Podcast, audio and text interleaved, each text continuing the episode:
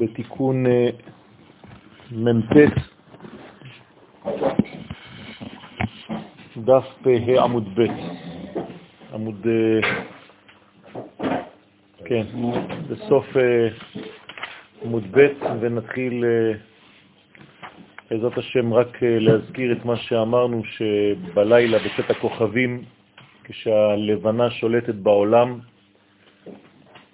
בעצם זה הזמן של שלטון השכינה.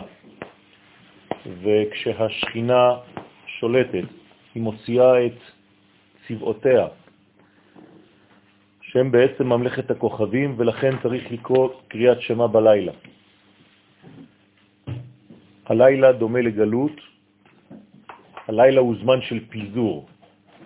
לומר קריאת שמה בלילה פירושו של דבר שאנחנו עובדים את הקדוש ברוך הוא גם כשלילה שולט במציאות, לא רק כשהיום שולט. כשהיום שולט אז יש ודאות. כשהלילה שולט יש ספק לכאורה, ובזמן הספק אנחנו אומרים גם כן קריאת שמה. זאת אומרת שאנחנו אומרים פעמיים ביום, ככה אומרים לנו בתפילה, לומר, שמע ישראל בבוקר, שמע ישראל בלילה. בבוקר זה ודאי, אבל בלילה זה חידוש. ולכן צריך לומר קריאת שמה בלילה. פירושו של דבר, גם כשיש לך בעצם בחיים חלקים, זמנים, שאתה לא מבין אותם, שאתה לא תופס אותם, מצבים שאתה לא מעכל, שאתה לא מצליח לפענח, גם שם צריך למצוא את הכוח המאחד. שמע ישראל, אדוני אלוהינו, אדוני אחד. וזה הסוד הגדול. עכשיו בדף למעלה, תף רש י' ב', ואמר עוד, הערב הבוקר צריכים ליחדה עם מלכה. לכן ערב ובוקר צריכים לייחד את המלכות עם המלך שהוא זעיר אנפי. הייחוד הזה הוא לא סתם לחבר ביניהם כדי שיהיה שפע בעולם, זה נכון, אבל הוא קודם כל כדי לגלות בעלמא דפירודה את עלמא דייחודה. כלומר, כדי שהמלכות לא תלך לאיבוד, לא תתפזר, כוחו של הזכר, זה אירנפין, הוא בעצם להראות לה, להנחות לה את הדרך. וברגע שהזכר מראה את הדרך לנקבה, את דרך האחדות, אז הנקבה לא מתפזרת. כמו בגלות, חז ושלום.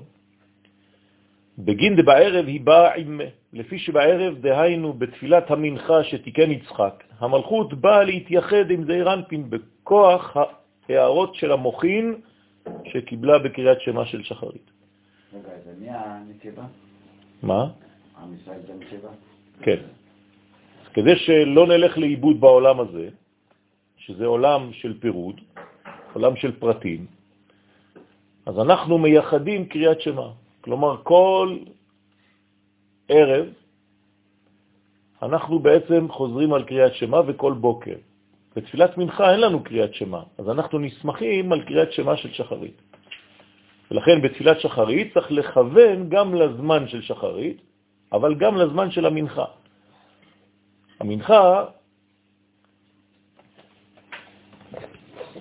זה שעה קשה. מידת הדין שולטת בעולם, מידת הדין פירושו של דבר הפרטים, ולכן צריך לכוון בשחרית שגם במנחה לא אתפזר. לכן אין בתפילת מנחה קריאת שמה, כי אנחנו נסמכים על תפילת שחרית. אז לכן כתוב שבערב היא באה ובבוקר היא שווה. כן? פסוק ממגילת אסתר. מדבר על אסתר, המלכה, שבערב, כן, נכנסת למלך, כאן כמובן שזה לא אחשוורוש, גם שם, שהרי כשלא מוזכר המלך אחשוורוש, פירושו מלכו של עולם, המלך. וזה בעצם מה שקורה עם השכינה. אז בערב היא הולכת לגבה, כלומר, סליחה, בבוקר היא הולכת, חוזרת אל המדרגה הפנימית, כדי לקבל את המוכין. קריאת שמה זה זמן של מוכין. בשביל מה צריך מוכין? בשביל הייחוד. אם אין מוכין, אין ייחוד. אי אפשר להתייחד בלי מוכין דגדלות. זה סוד הגאולה. הגאולה אינה יכולה להגיע בלי מוכין. מוכין דקטנות זה גלות. מוכין דגדלות זו גאולה. מוכין דגדלות פירושו חוכמה, בינה ודעת, או קטר חוכמה בינה. כשאין את הספירות העליונות הללו, אי אפשר לדבר על גאולה שלמה. לכן צריך להגדיל את המלכות עד שתקבל גם את המוחין בגדלות. מתי קורה הדבר הזה? בקריאת שמה. בפשטות, כשאנחנו אומרים קריאת שמה בתפילה, הקריאה הזאת מאפשרת לנו להתייחד בעמידה.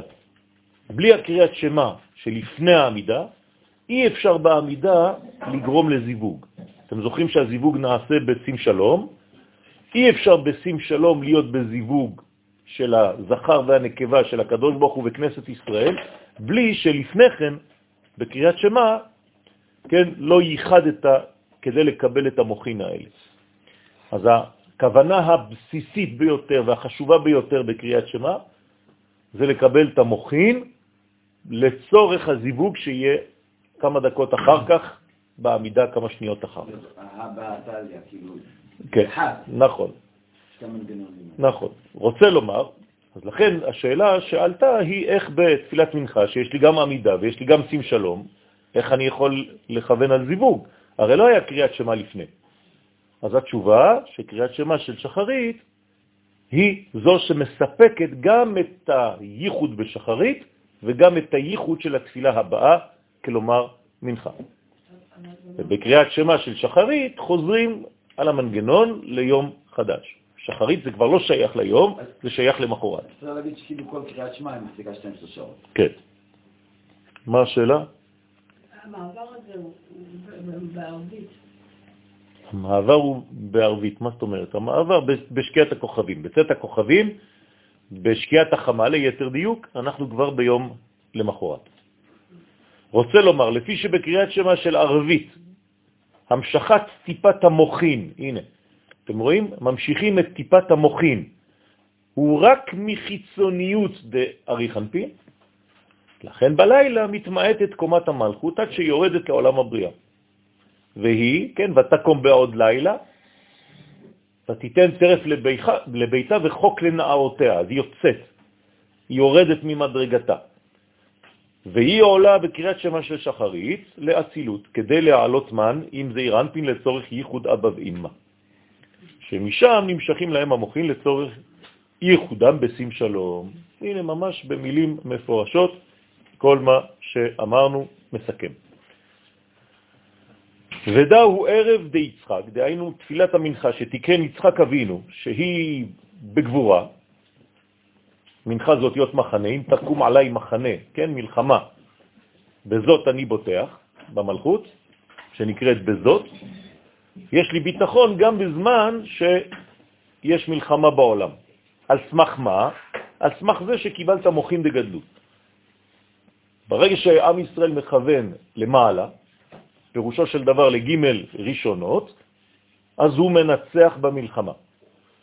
לכן משה רבנו במלחמת עמלק מראה את הכיוון, וכשידיו של משה רבנו מרוממות, כן, למעלה, אז עם ישראל מנצח במלחמה עם יהושע בן נון, ומחליש את עמלק, וגבר ישראל.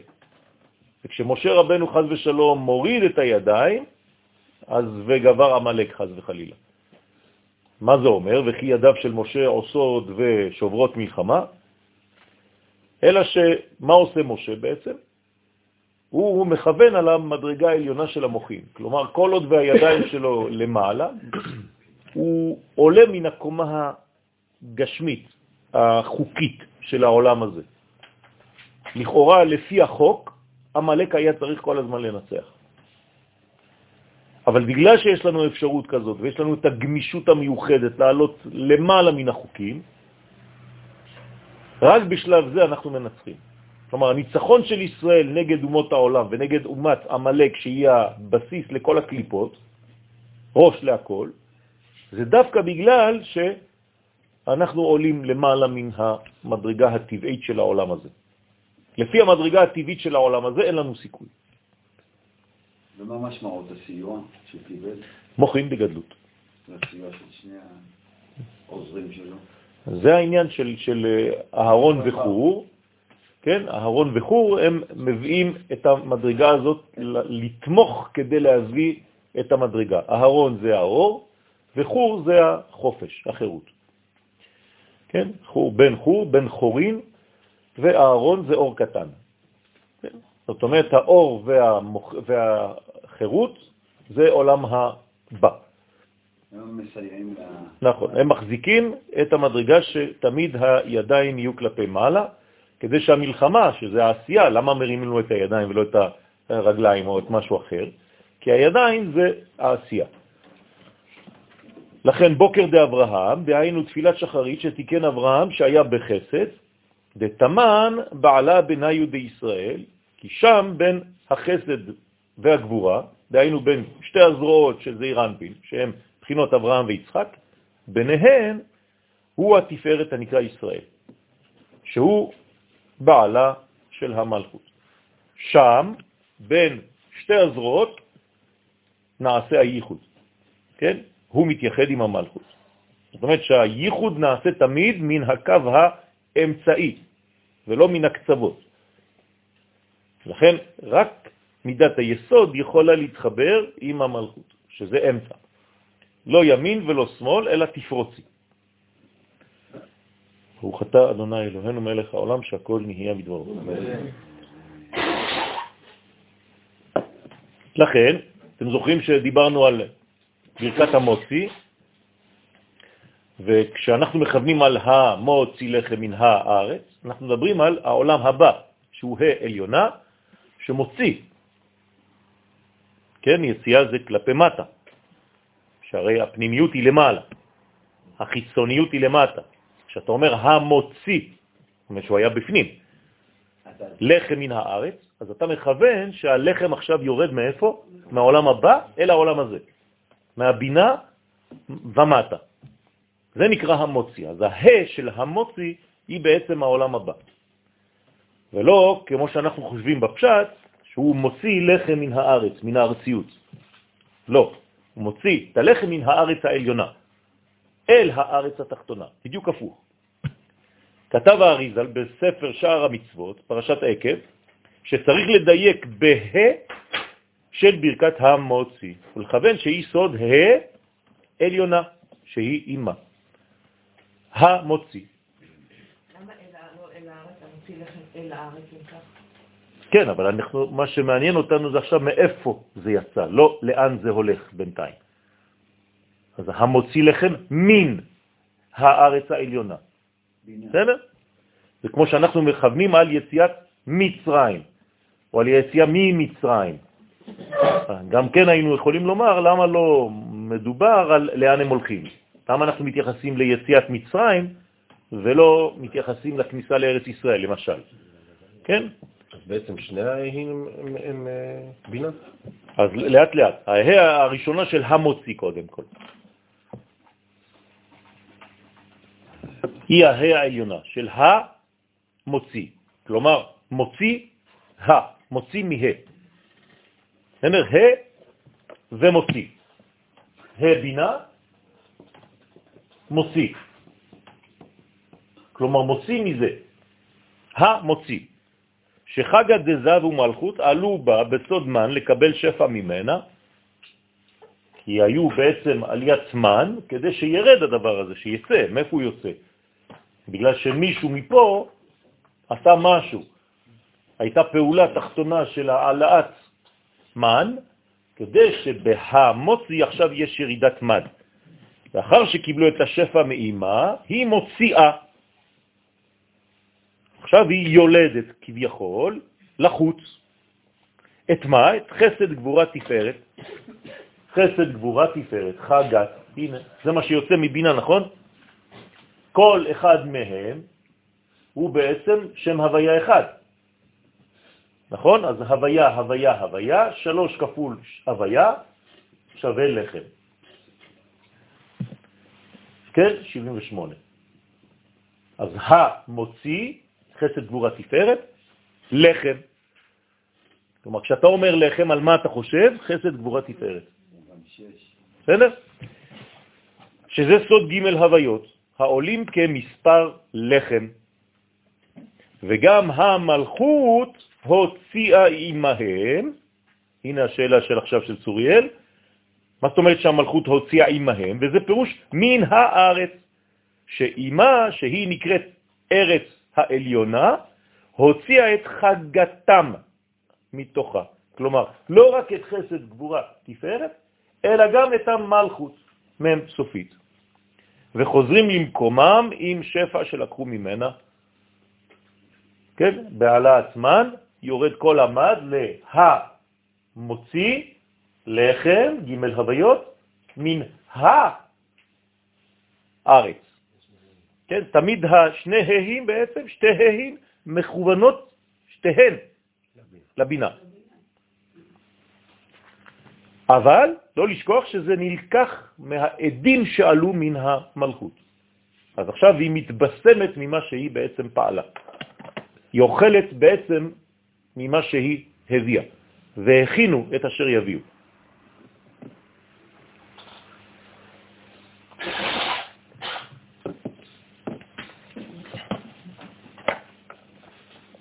במילים אחרות, אנחנו אוכלים בעצם את מה שאנחנו משקיעים. בסדר?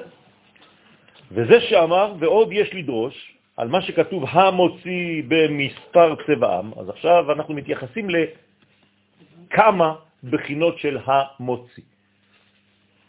אז פה יש המוציא במס, במספר צבעם, כי דע וזה בא לרמוז על המוציא לחם, אותו דבר. דהיינו, אמא הנזכרת בה של המוציא, הוציאה לחם, שהוא מספר שלוש שמות הוויה, שהוא חסד גבורה תפארת דזעיר אנפין, כמו שאמרנו עד עכשיו, עם השפע שקיבלו ממנה, מן הארץ העליונה שהיא אימא. אוקיי?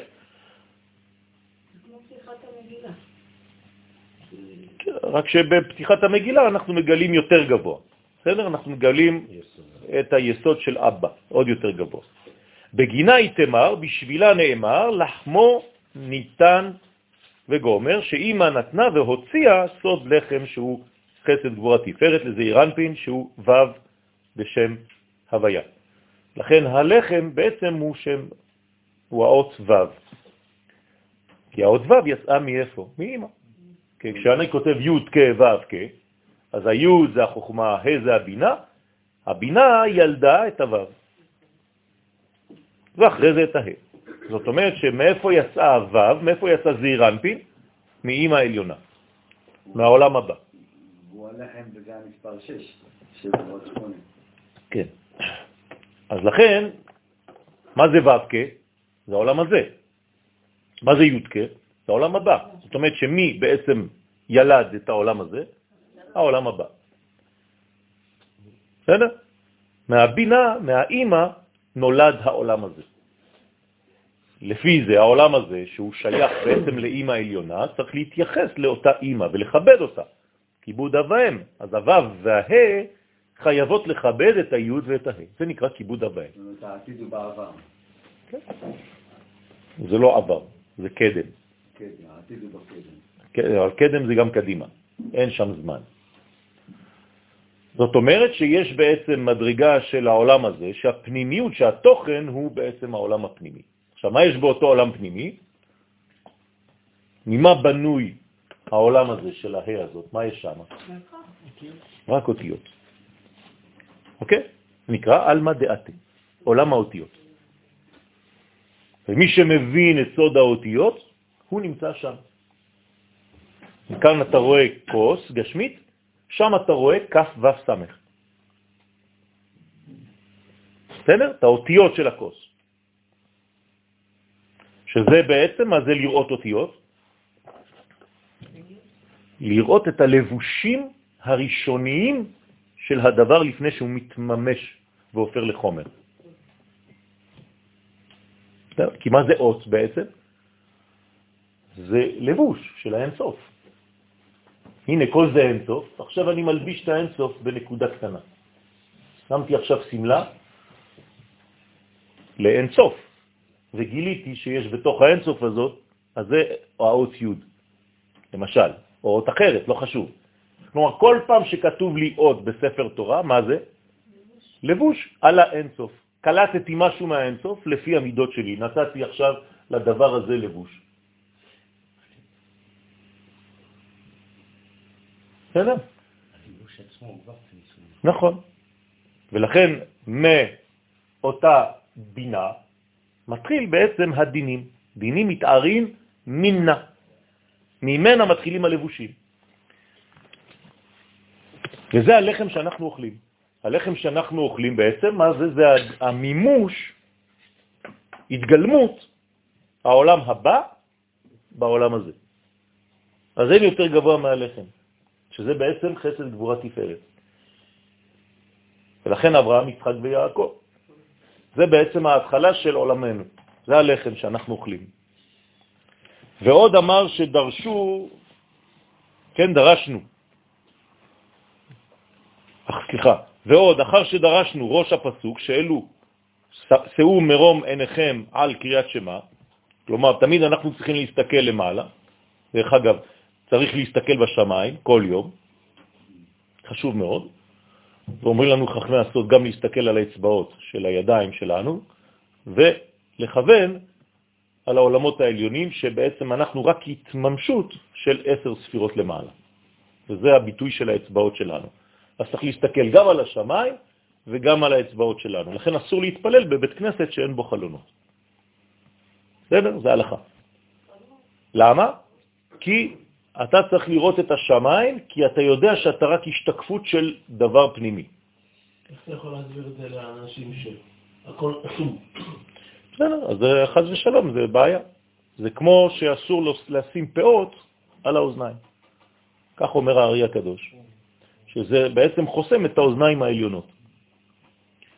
אז לכן האריזה היה שם את הפאות שלו מאחורי האוזניים, ולפי הספרדים זה מספיק רק הקטע הזה, זה כבר פאה.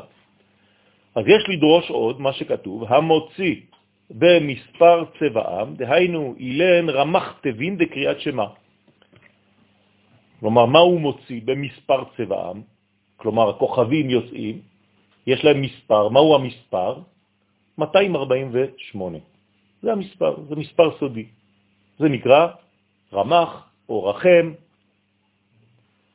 של קריאת שמה. כלומר, אם תספור כמה תיבות, כמה מילים יש בקריאת שמה, יש 248, כן? 248 מילים.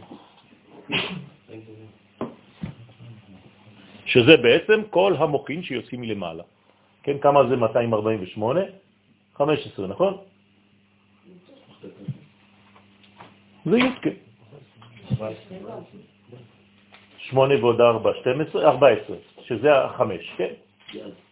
שזה המדרגה הפנימית של הה העליונה, ה, שזה עולם הבא, בקריאת שמה. אז לכן כל המדרגה הזאת של רמח, תיבות של קריאת שמה, מאיפה הם יוצאים? מהמדרגה הפנימית הזאת. אלו הם מספר צבע השמיים, המלאכים, המתייחדים ונכללים ברמח תיבות שיש בקריאת שמה, שהם כנגד רמח איברי זעיר אנפי, שכל המלאכים מושרשים שם בחיצוניותו.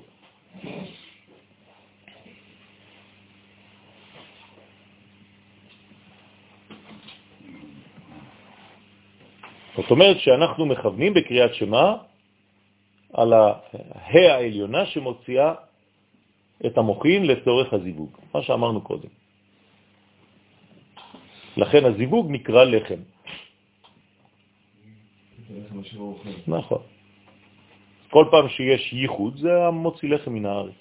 כלומר, הייחוד צריך לבוא מלמעלה ולא מלמטה. ומה שכתוב לכולם בשם יקרא, כן, איך אפשר לתת כבר שמות? דהיינו, עדה הוא דכתיב, ויקרא האדם שמות. זה הסוד של קריאת שמות, כלומר הגדרות. עכשיו אתם מבינים שאם אני לא מסוגל להגדיר משהו, מה חסר לי? מוחים. אין מוחים. אז אין הגדרות. כשאי אפשר לתת שם לדבר, איך זה נקרא? מצרים. בסדר? ואלה שמות בני ישראל הבאים מצרימה. כשאין אפשרות להגדיר, אז האדם נמצא במצרים. אדם שלא מצליח לדבר, לא מצליח לבטא את עצמו, הוא בגלות. לכן הגאולה הראשונה היא גאולת הדיבור. לכן צריך ללמוד לדבר. זה בדיוק העניין, כי משה משקף את עם ישראל במצבו הגלותי. משה לא קיים בפני עצמו, זה לא איש. משה זה הלבוש שמגלם באיש אחד את כל האומה. אומה חולה, משה חולה.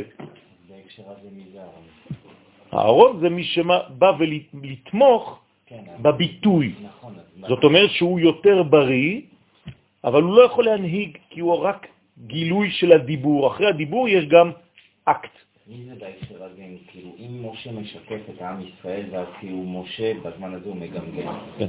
בהקשר הזה מי זה אהרון? זה אותו דבר, זה עם ישראל, אבל בביטוי. זאת אומרת שאהרון זה גם חלק... זה חלק ממשה. אי אפשר להפריד בין משה ואהרון. כתוב אהרון ומשה, משה ואהרון, זה תמיד שניהם אחד. כן מבדילים, כי משה מגיעים לבד. תמיד צריך להבדיל, אבל לא להפריד. משה רואים אותו לבד. לא. תמיד. אבל תמיד זה, זה, זה, זה עם אהרון. ולכן באה המשנה, תורה שבעל פה, והיא אומרת איך הדברים נעשים. הקדוש ברוך הוא מדבר עם משה, ומשה מדבר מיד עם אהרון. תמיד זה הביטוי, זה ההשתקפות, זה כמו הלבוש של משה. אהרון זה החולצה של משה. בסדר? אז החומר של עם ישראל, זה לא אותו חומר שנמצא בחוץ לארץ, אותו חומר של מה? אני מדבר עכשיו על מדרגה פנימית.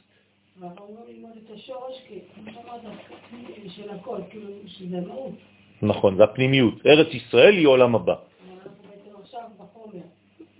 זה נכון, אבל איך למדנו כבר ברב חרל"פ, שאם היינו במדרגה לראות את ארץ ישראל בראייה הנכונה, מה היינו רואים פה? רק אותיות. בסדר? כי כל מה שאתם רואים פה בארץ ישראל זה אותיות בעצם. זה אלמא דעתה, זה עולם הבא. אבל, כיוון שהעולם לא נברא אלא לשבת יצרה, כלומר לחיבור עם החומר, אז אנחנו חייבים לתרגם את משה לאהרון. אבל אם אתה מפריד חז ושלום בין משה לאהרון, מה קורה? חטא העגל. הבנתם? כשמפרידים חז ושלום, משה נשאר כאילו בעולמות העליונים והאהרון למטה פה, זה רק הלבוש, חייב לעשות העגל. אז מי עושה את העגל? האהרון בעצמו. כי הפרדת אותו ממשה. להבדיל כן, להפריד לא. לכן צריך להיזהר מאוד, משה ואהרון זה דבר אחד. תמיד שני גואלים, משיח בן יוסף, משיח בן דוד, אמרנו א' ומ', אתם זוכרים? מרדכי ואסתר, מ' א', משיח אליהו, מ' א', משה אהרון, מ' א'. לכן ויקרא האדם שמות, אז האדם הראשון, מה עשה? בחוכמתו, כי הוא היה חסיד, הוא ידע להגדיר. ברגע שהוא מגדיר דבר, או בעל חי, הדבר הזה מתחיל לחיות. הוא מפעיל אותו.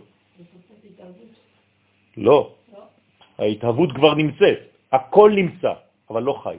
כאילו הדבר קפוא. ברגע שהוא לוחץ על כפתור, שזה נקרא שם, הדבר הזה מתחיל לזוז. אבל הוא כבר הווה. אבל הוא עדיין במצב של קיפאון. אז להגדיר דבר, מה פירושו של דבר? להחיות אותו, לתת לו עכשיו תנועה.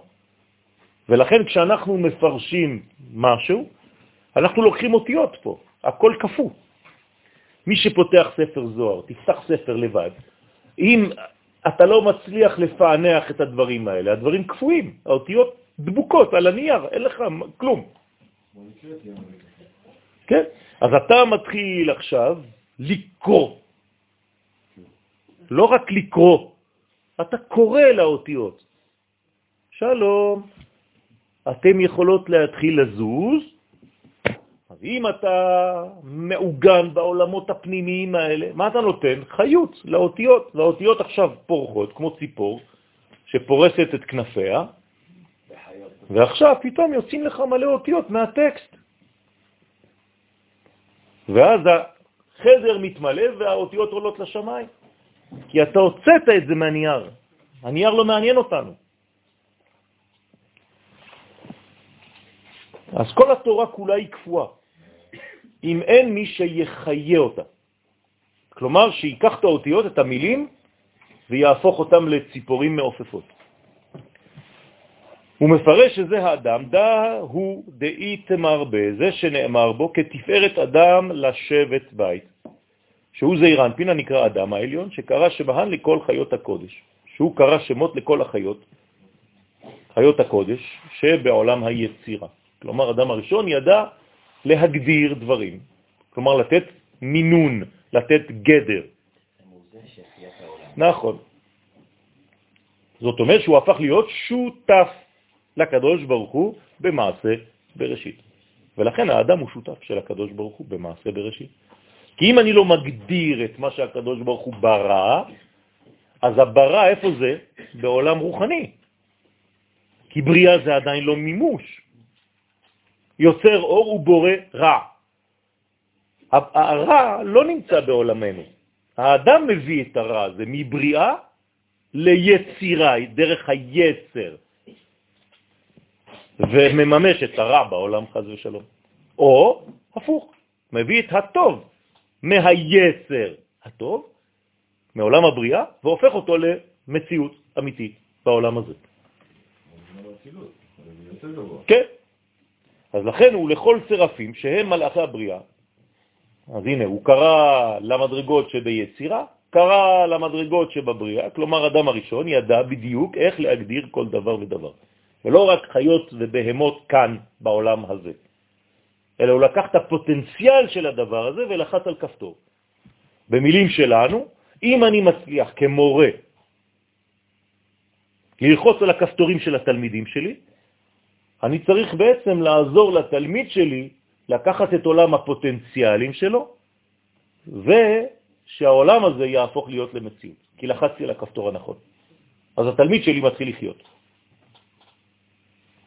זה מה שצריך לעשות רב.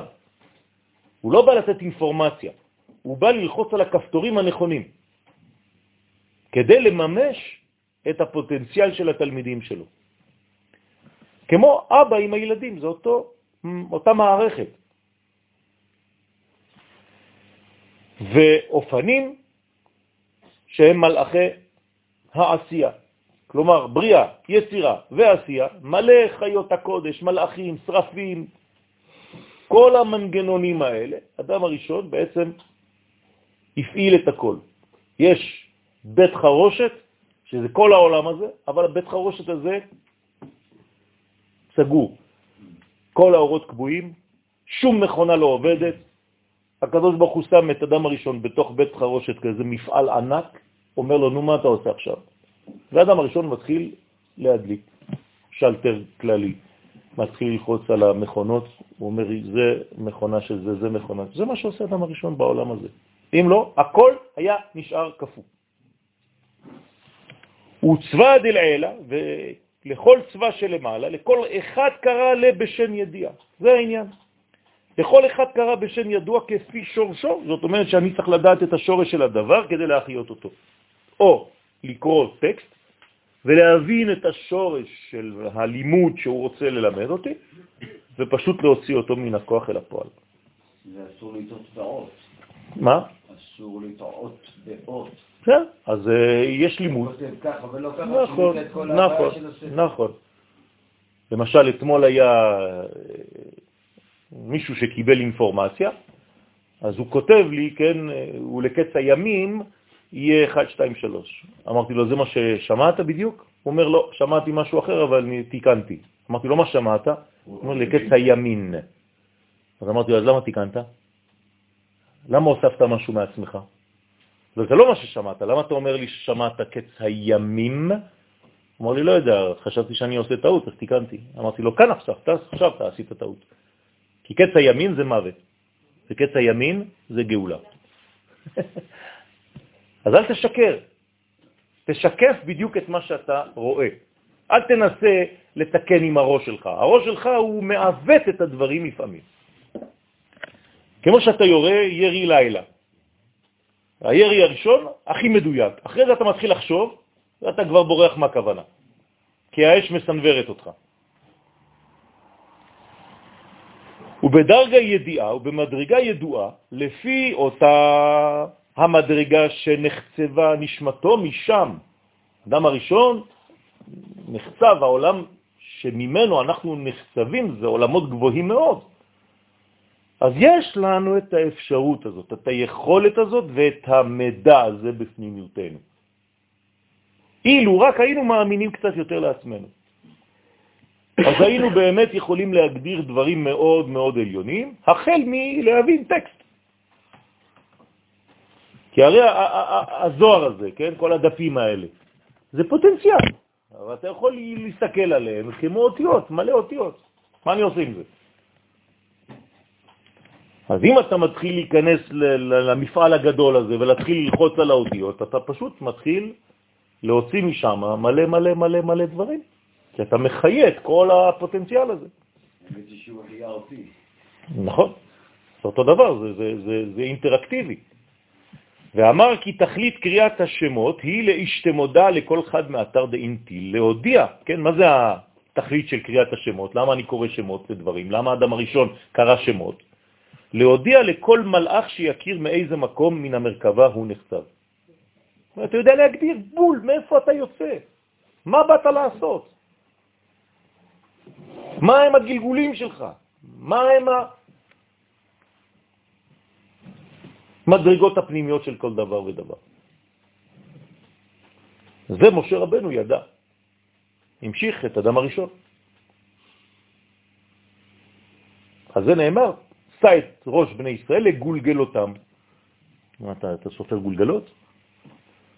אז אומרים הספרים הקדושים שמשה היה סופר את הגלגולים, לפי הגולגולת. היה יודע בדיוק את הגלגולים ואת כל הגלגלים ואת כל מה שעשית בחיים שלך, כשהיה מסתכל עליך. והיה יודע מי מחובר עם מי ומי נשוי למי ומי עושה מה ומי ומה עושה מו. אה? ומאיזה מקום הוא יוצא לשליחותו. דע מאין באת ולאן אתה הולך. כל זה זה מה שאנחנו צריכים ללמוד בחיים שלנו. זה לא סתם ללמוד טקסטים. וכשחוזר משליחותו ידע לאיזה מקום במרכבה יחזור, לאן אתה מביא את כל מה שאספת. עכשיו נסעת ל... כן? דרך שביל התפוחים, או שביל התפוזים, יש בצפון. פותחים את זה בפסח, בדרך כלל פותחים את זה בשבת. שביל התפוזים. אז אתה, לאן אתה מביא את התפוזים? אתה צריך מקום כדי להביא, לשים את התפוזים. אתה לא הולך עם תפוזים כל החיים שלך כמו חמור. יש מקום שאתה צריך להניח את התפוזים. כגבנה דנחלי ימה, כמו הנחלים היוצאים מן הים, אותו דבר. כשאתה רואה נחל, אתה יודע שהוא אחרי זה נשפך בים, אבל אתה צריך לדעת מאיפה הוא מגיע. אתה רואה פתאום באמצע ההר מעיין. לך תחפש איפה השורש שלו. בשביל זה צריך חוכמה פנימית. הים הוא, הוא שווה. כשמסתכלים על הים, הכל שטוח. רק מי שחודר פנימה רואה את כל החיים שיש שם.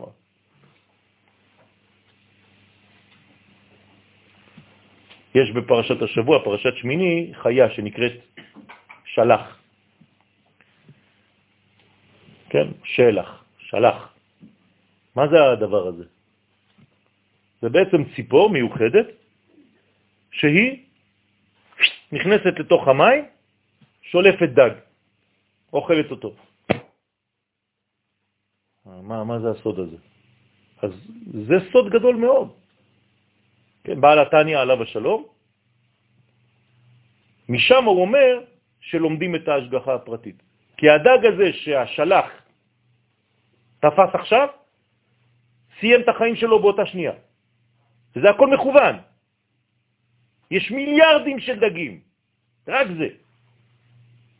ההוא צלל, תפס אותו, אז הוא נשלח מהשמיים כדי להביא את הדג הזה מלמטה ולשלוף אותו למעלה. אומר ככה הקדוש ברוך הוא איתנו.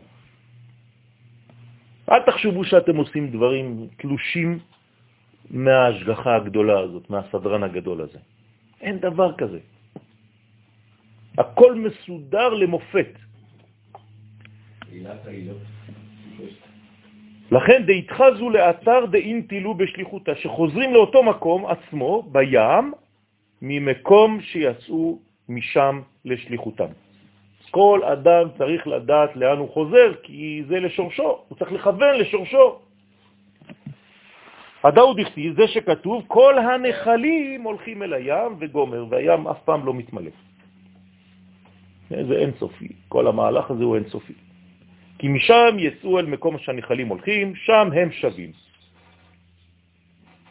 אז אנחנו חוזרים תמיד רק למקור. במילים פשוטות, אנחנו אף פעם לא הולכים למקום חדש, אנחנו רק חוזרים לעצמנו. מה זה לחזור לעצמנו? לגלות את עצמנו, אני לא חוזר.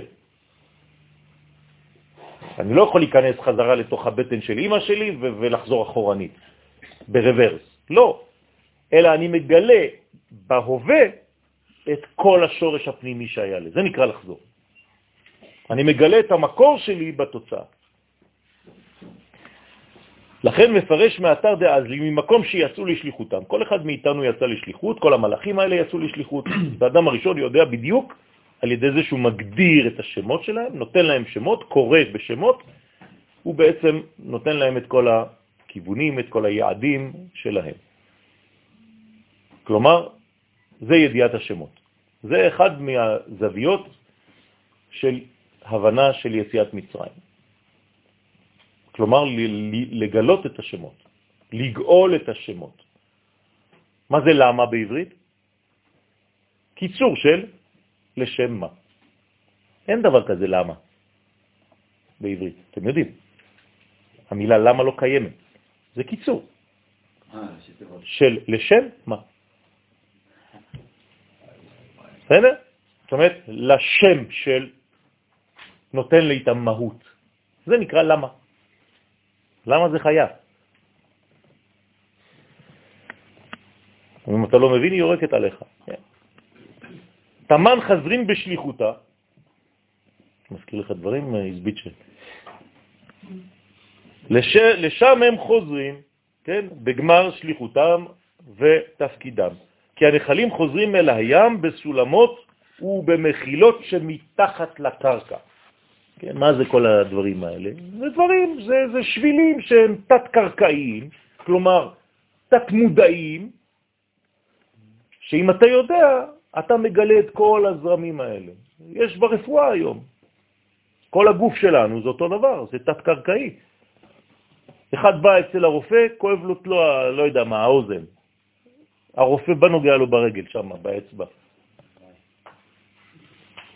אז הוא אומר לו, לא, כואב לי פה באוזן, דוקטור. הוא אומר לו, כן, כן, אני יודע, אבל אני הולך עכשיו לרגל, שם האוזן שלך עוד יותר גלויה. מה, יש לי אוזן ברגליים? הוא אומר לו, כן, גם באוזן יש לך רגליים. וגם ברגליים יש לך אוזן. וואי, לא ידעתי. אה, באמת? כן, אתה רוצה שאני אטפל במקום אחר? אני יכול גם בעיניים. מה, בעיניים יש אוזניים? כן. וכל העם רואים את הקולות. וואלה, לא ידעתי שיש לי אוזן בעין. הוא אומר לו, יש לך גם עין באוזן. וואי, וואי, וואי, וואי. אז מה, הכל אינטראקטיבי, כן. אבל מי שיודע את הסודות האלה, מכניס לך מחט פה, פתאום הרגל הימנית מתחילה לראות. מה, מה הקשר? הוא אומר, אני מכיר שבילים שמחברים. שלמה המלך תומן בקרקע פה בירושלים פלפל, וזה צומח שם באפריקה. אותו דבר, כי זה הכל גוף, מי שרואה את כל היקום כגוף אחד שלם, הוא יודע בדיוק את כל הרבדים הפנימיים האלה. אז הוא מטפל הוליסטי. ככה קוראים לזה כל מיני שמות היום. העיקר שהיא קצת מפחיד.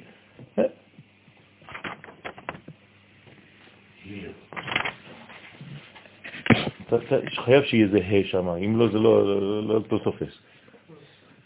כן, זה היי.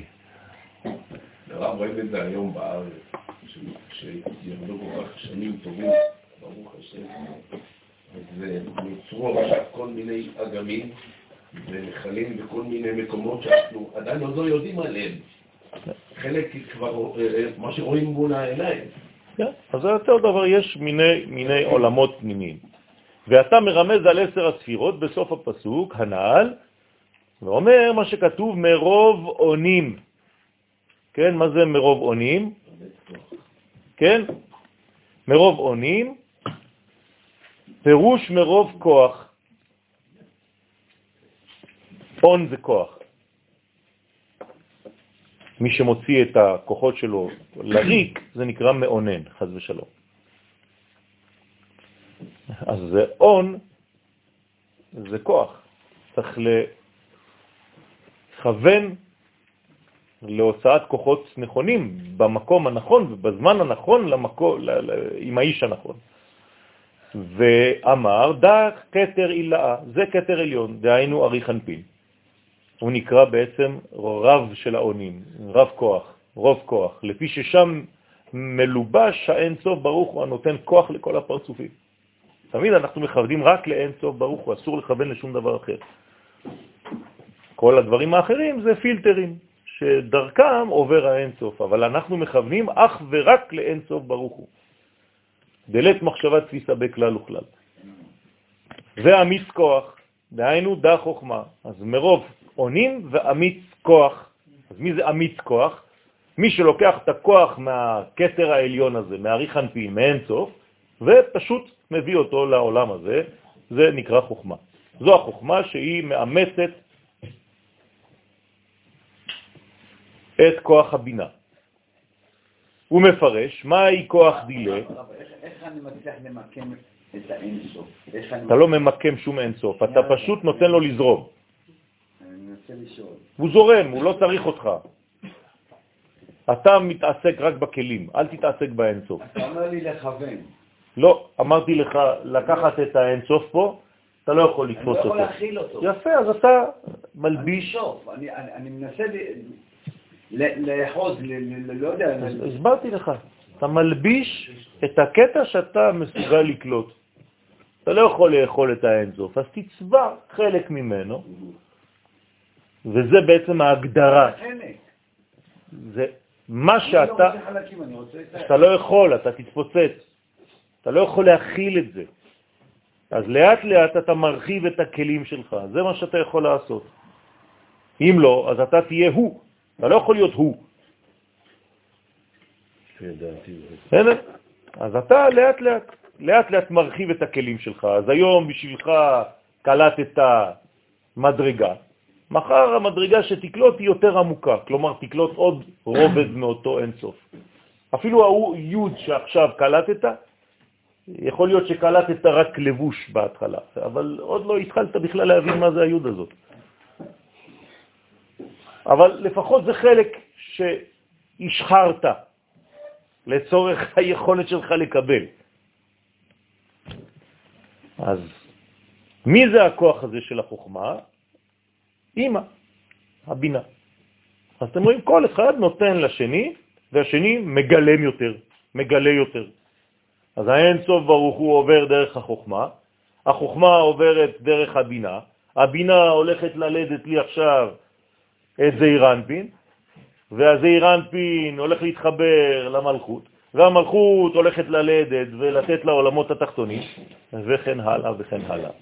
כל אחד בעצם זה סדר של השתלשלות מהגובה העליון, ולאט לאט דרך פילטרים וספירות זה יורד, יורד, יורד ומתלבש יותר.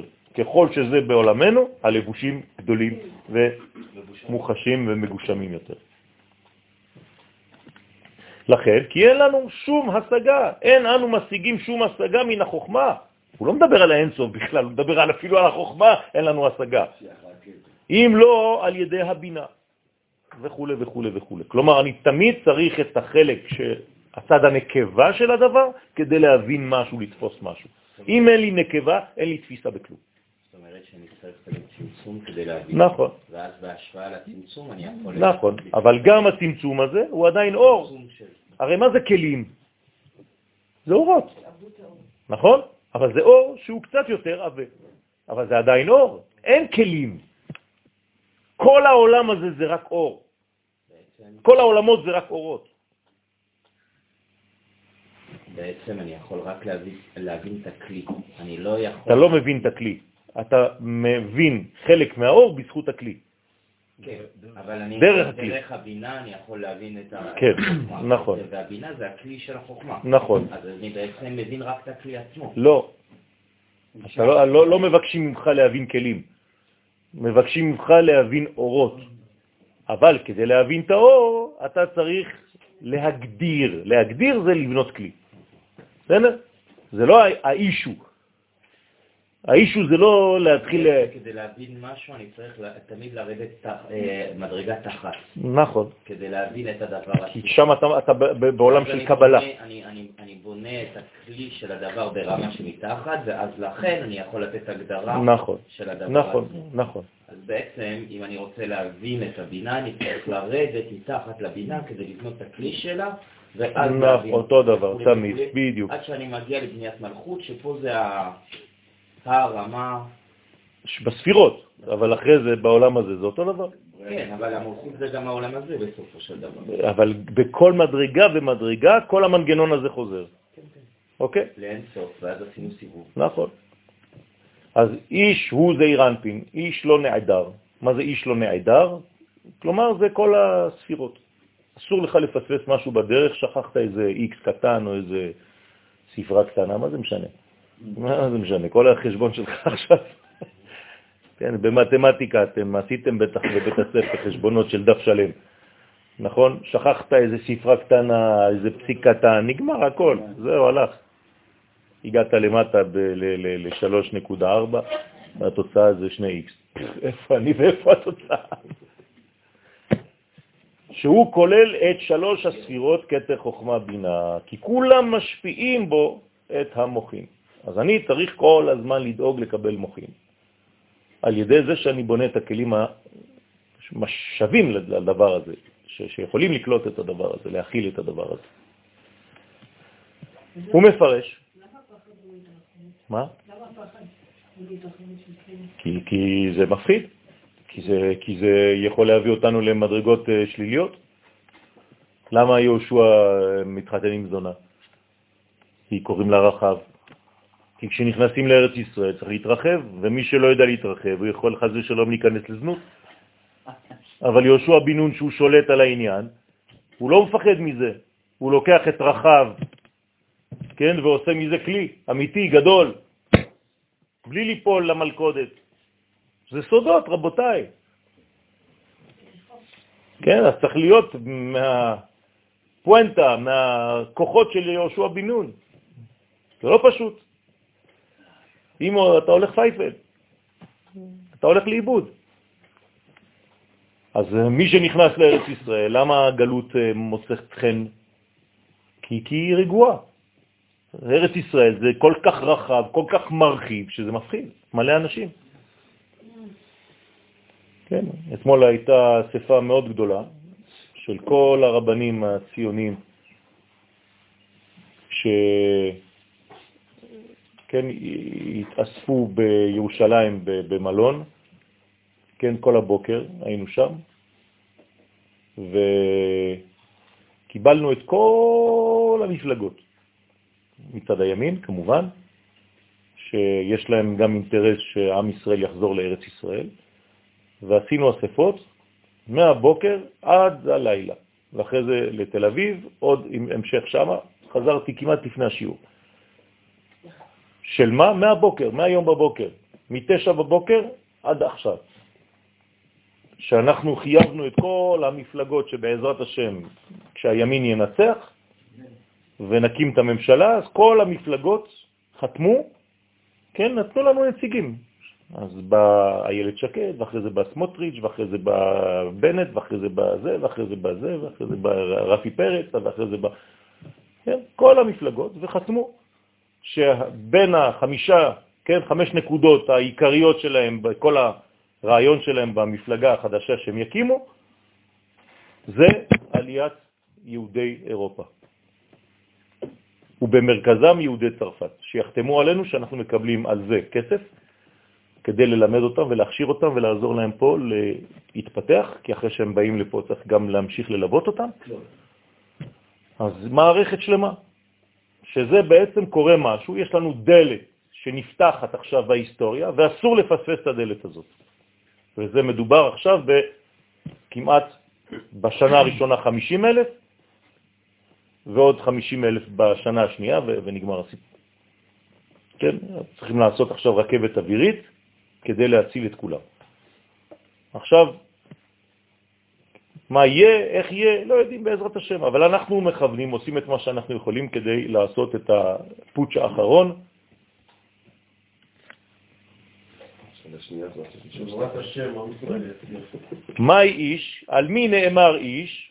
על הקדוש ברוך הוא בעצמו. כמו שכתוב, אדוני איש מלחמה, שזה זעיר אנפין. אדוני שמו. תשימו לב, שמו. כי סתם שם הוויה הוא בזעיר אנפין. כל פעם שאתם רואים את שם הוויה, זה זעיר אנפין, זה תפארת. סתם. כמו סתם משנה רבי מאיר. סתם שם הוויה, זעיר אנפין. הוא מפרש שכיוון שזעיר אנפין כולל את כל המדרגות, כי הוא באמצע, זה התפארת.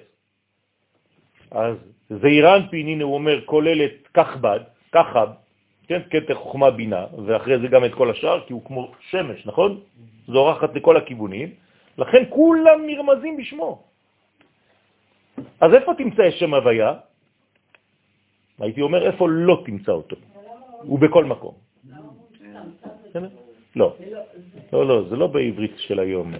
כן, כשאומרים סתם זה אומר בלי לפרש מה, מי ומו. כן, זה לשון של חכמים.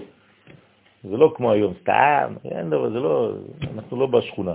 כן, אז הסתם פה זה גם במשנה, אומרים סתם משנה. מה זה סתם משנה? זה לא שהיא, יש דרך אגב, אל תגלי, יש סופרי סתם. הם לא סופרים מסכנים, ש... מה אכפת לנו? כן, סתם זה ראשי תיבות, ספר, תורה ומזוזה. בסדר? אז כי ג' אותיות, איש, הם א' כתר אילאה. אז מה זה איש? למה כותבים איש איש? מה זה איש? אז האלף, כן, זה הכתר, כתר עליון, שהוא אריך אנפין, נרמז ואות א', כי הוא פרצוף ראשון, י' זה החוכמה של איש, שזה הי' של שם הוויה, וש' זה השורש של אימא הילה. כל פעם שאתם רואים שין, זה בינה. לא לשכוח את זה. שורש? של האימא העליונה, היא נקראת שין. בסדר? שורש האילן, זה אימא העליונה. אז קוראים לה שורש, לעולם הזה. אה, כאילו לפני ההא יש שין? לא. הה זה גם שין. הה העליונה, שהיא בינה, כיוון שהיא שורש לעולם שלנו, אז נותנים לה גם שם נרדף, סודי, שזה שין. אז אם אתה רואה שין באיזשהו מקום, למשל בתפילין אתה רואה שין, למה כתוב שין ולא אות אחרת? כי זה מבינה ומטה.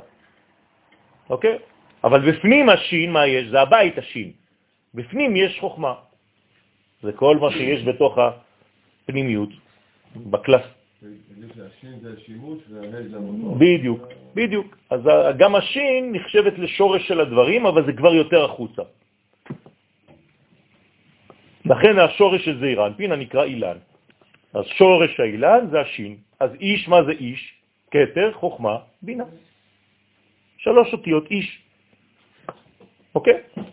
וכל זה אתה יכול למצוא באישון, איש קטן. ילד, ילדון, איש אישון. אז לכן נקרא אילן, לפי שבעת ייחודו עם המלכות הוא כולל את שם הוויה שבו. כי ייקח איש, אישה. כלומר, מה זה ייקח? מתחתן איתה.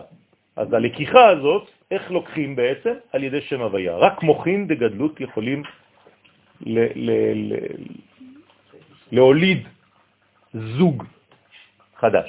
מי שאין לו מוחין דגדלות, אין לו זוגיות. זה לא זוגיות. ואילן הוא מספר צד א', כמו,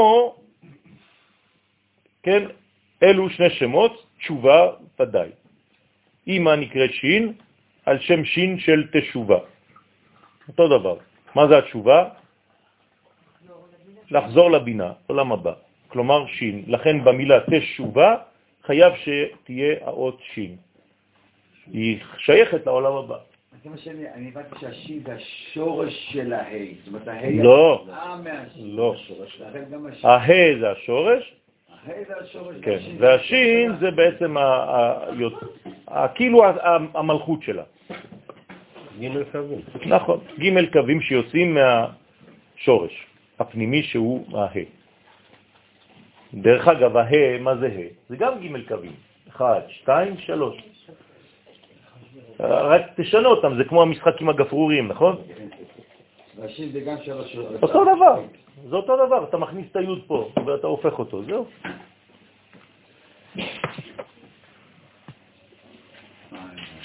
ועוד יש לפרש באופן אחר מה שכתוב, אתם מבינים למה לפי האריזל לא כותבים שין עם uh, תחתית. כי עכשיו זה פה, זה כבר ארבעה קווים. אז האריזל אומר אין דבר כזה, זה הכל ככה.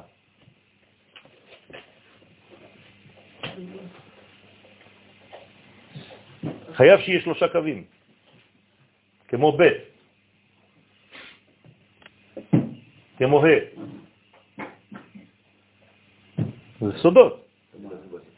מה? תלוי, מי כותב. לכן אם אתה רוצה, אפילו במגילת אסתר, אני אראה לך את המגילה שלי, כן, השין היא שפיצית. יש מצב שהשין לא תהיה שפיצית? כן, ככה. זה- זה זה לא לפי לא הקבלה. כמו שהימני הוא ואז... כן, כן, כן, אז מסתדרים גם כן, מוצאים פתרון לדבר הזה, אבל לפי הארי הקדוש, זה ככה צריך להיות. גם, ה, גם הפה, כן? יש לך בית פנימי בפנים. אתה רואה? אז מי שכותב לפי האריזה, הפה שלו היא כזאת. אתה אומר פה ואתה רואה בית בפנים. בלסטיק. כן. כן. עשית בוליש? כן. שם בן. כן. זה לא מקובלים, זה מקופלים. טוב. אז מה שאלת?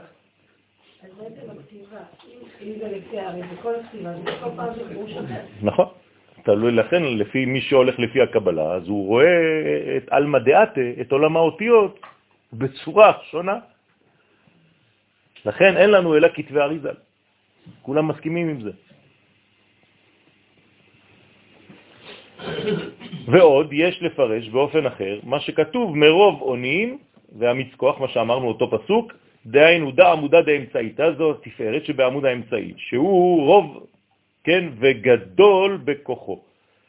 ואמר כי עונים דילי נצח והוד. הכוח של התפארת, שהוא נשען עליהם. על מי? ועוד. על נצח והוד. כן? אז זה הם נצח והוד. שהם שני עמודים חזקים שהתפארת נשענת עליהם. אפשר לסמוך עליהם. נצח והוד זה בעצם עמודים חזקים שמחזיקים את הקו האמצעי. אתה צריך ימין ושמאל כדי להיות יציב. מעניין, ולמטה יש את היסוד, אז הם גם... כן. למטה יש את היסוד בציורים שלנו. האמת שהיסוד הוא למעלה, הוא הרבה יותר פנימי. רק שהוא מתגלה יותר למטה. הדמויות שיושבות שם, שאני יכול ללמוד מהן, כאילו שזה מרחיב לי את הלימוד, זה משה ואהרון? כן, למשל בספירות משה ואהרון. למרות שמשה הוא גמיש מאוד, קוראים לו מר גמיש. ג'וקר. כן, אתה יכול לשים אותו איפה שאתה רוצה, זה כמו הג'וקר, כן? להבדיל. ואמיץ כוח, היינו דה צדיק, נקרא אמיץ כוח. זהו היסוד הנקרא צדיק, ונקרא אמיץ כוח. למה הוא נקרא אמיץ כוח? כי איש כאיש גבורתו, להשפיע שפע למלכות. ואז איש לא נעדר, שלא חסר מהשלמות שנקרא איש, איש לא נעדר. עכשיו אתם מבינים מה זה איש לא נעדר? כתר, חוכמה ובינה, לא נעדר. כלומר, אין חיסרון במוחים. בסדר? אז האיש הוא חשוב מאוד. לכן איך צריכה אישה לקרוא לבעלה? אישי, ולא בעלי.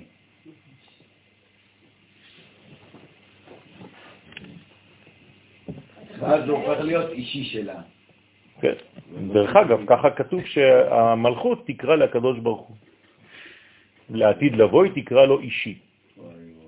כמו שכתוב, אדוני איש מלחמה, והאיתמר, והרי למדנו פירוש של כל הפסוק שבראש התיקון הזה. אז עכשיו שסיימנו במרכאות את הקטע הזה, מגיע אותו סבא שאנחנו רגילים אליו. כן, הנה, קם סבא, קם זקן אחד מהנשמות שבאו מגן עדן, לשמוע ולגלות סתרי תורה לרבי שמעון. הוא נמצא בשיעור. יש מלא כאלה. כשהסבא בא, קוראים לו סבבה.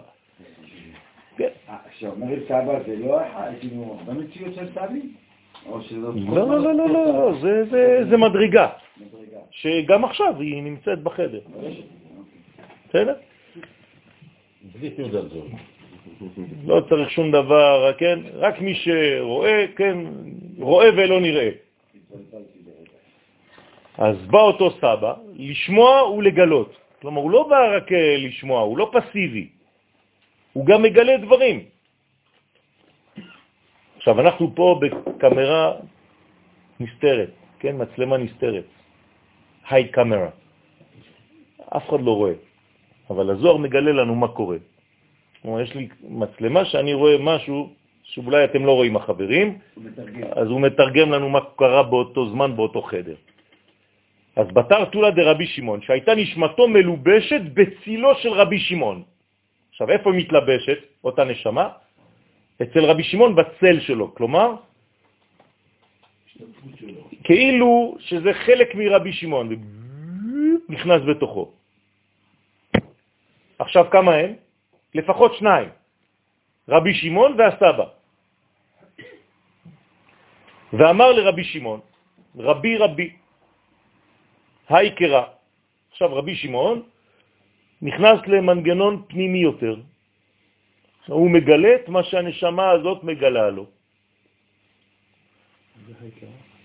היי קרא, פסוק זה שהתחלת לפרש, אותו פסוק, היקרה, אותו פסוק שהתחלת לפרש ברש תיקון זה, הכי שמענה לה, אני אתן לך פירוש שאני שמעתי.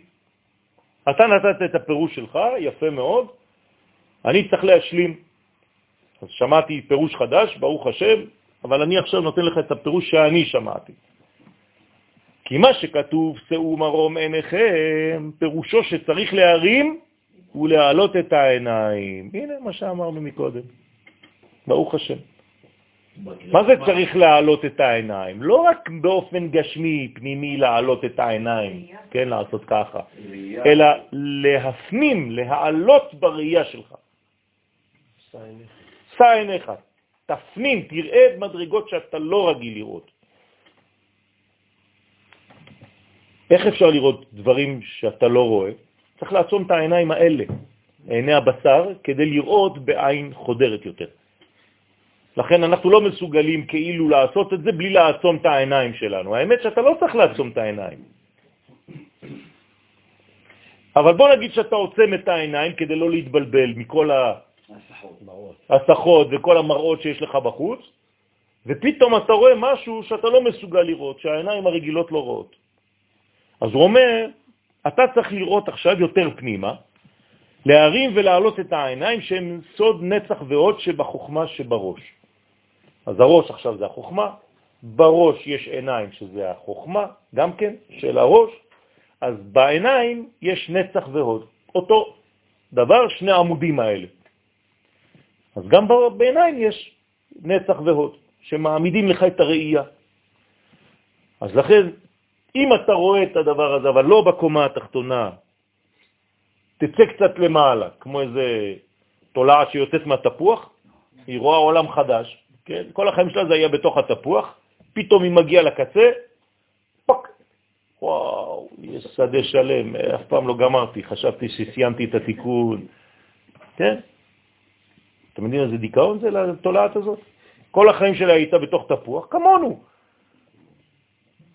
אתה בתוך תפוח קטן, פתאום אתה פק, וואי, וואי, וואי, וואי, וואי, רק בדיכאון היא מתה. לא, סוף. כן, גם מבחינתנו זה אותו דבר. אז תמיד מצחיקים אותי אנשים, אומרים לי, אם, גמרתי את התיקון שלי, מה אני צריך לעשות? איפה? גמרת?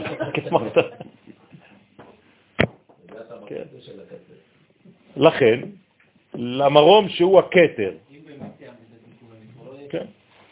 אה, כן, אבל אין דבר כזה. אז אתה צריך לעשות גם את כל התיקון שחלק חברו זה נקרא. זאת אומרת, אתה בשדה עכשיו עם כל הניצוצות שמאותו שורש שלך. אתה יודע כמה עבודה יש פה? לא. אם המוות הוא היה סוף, אז זה נגמר. מה אנחנו מדברים עם נשמות שעכשיו מהצד השני? זה נשמות אה, תמיד ממשיכות לחיות. בטח שזה אינדיקציה.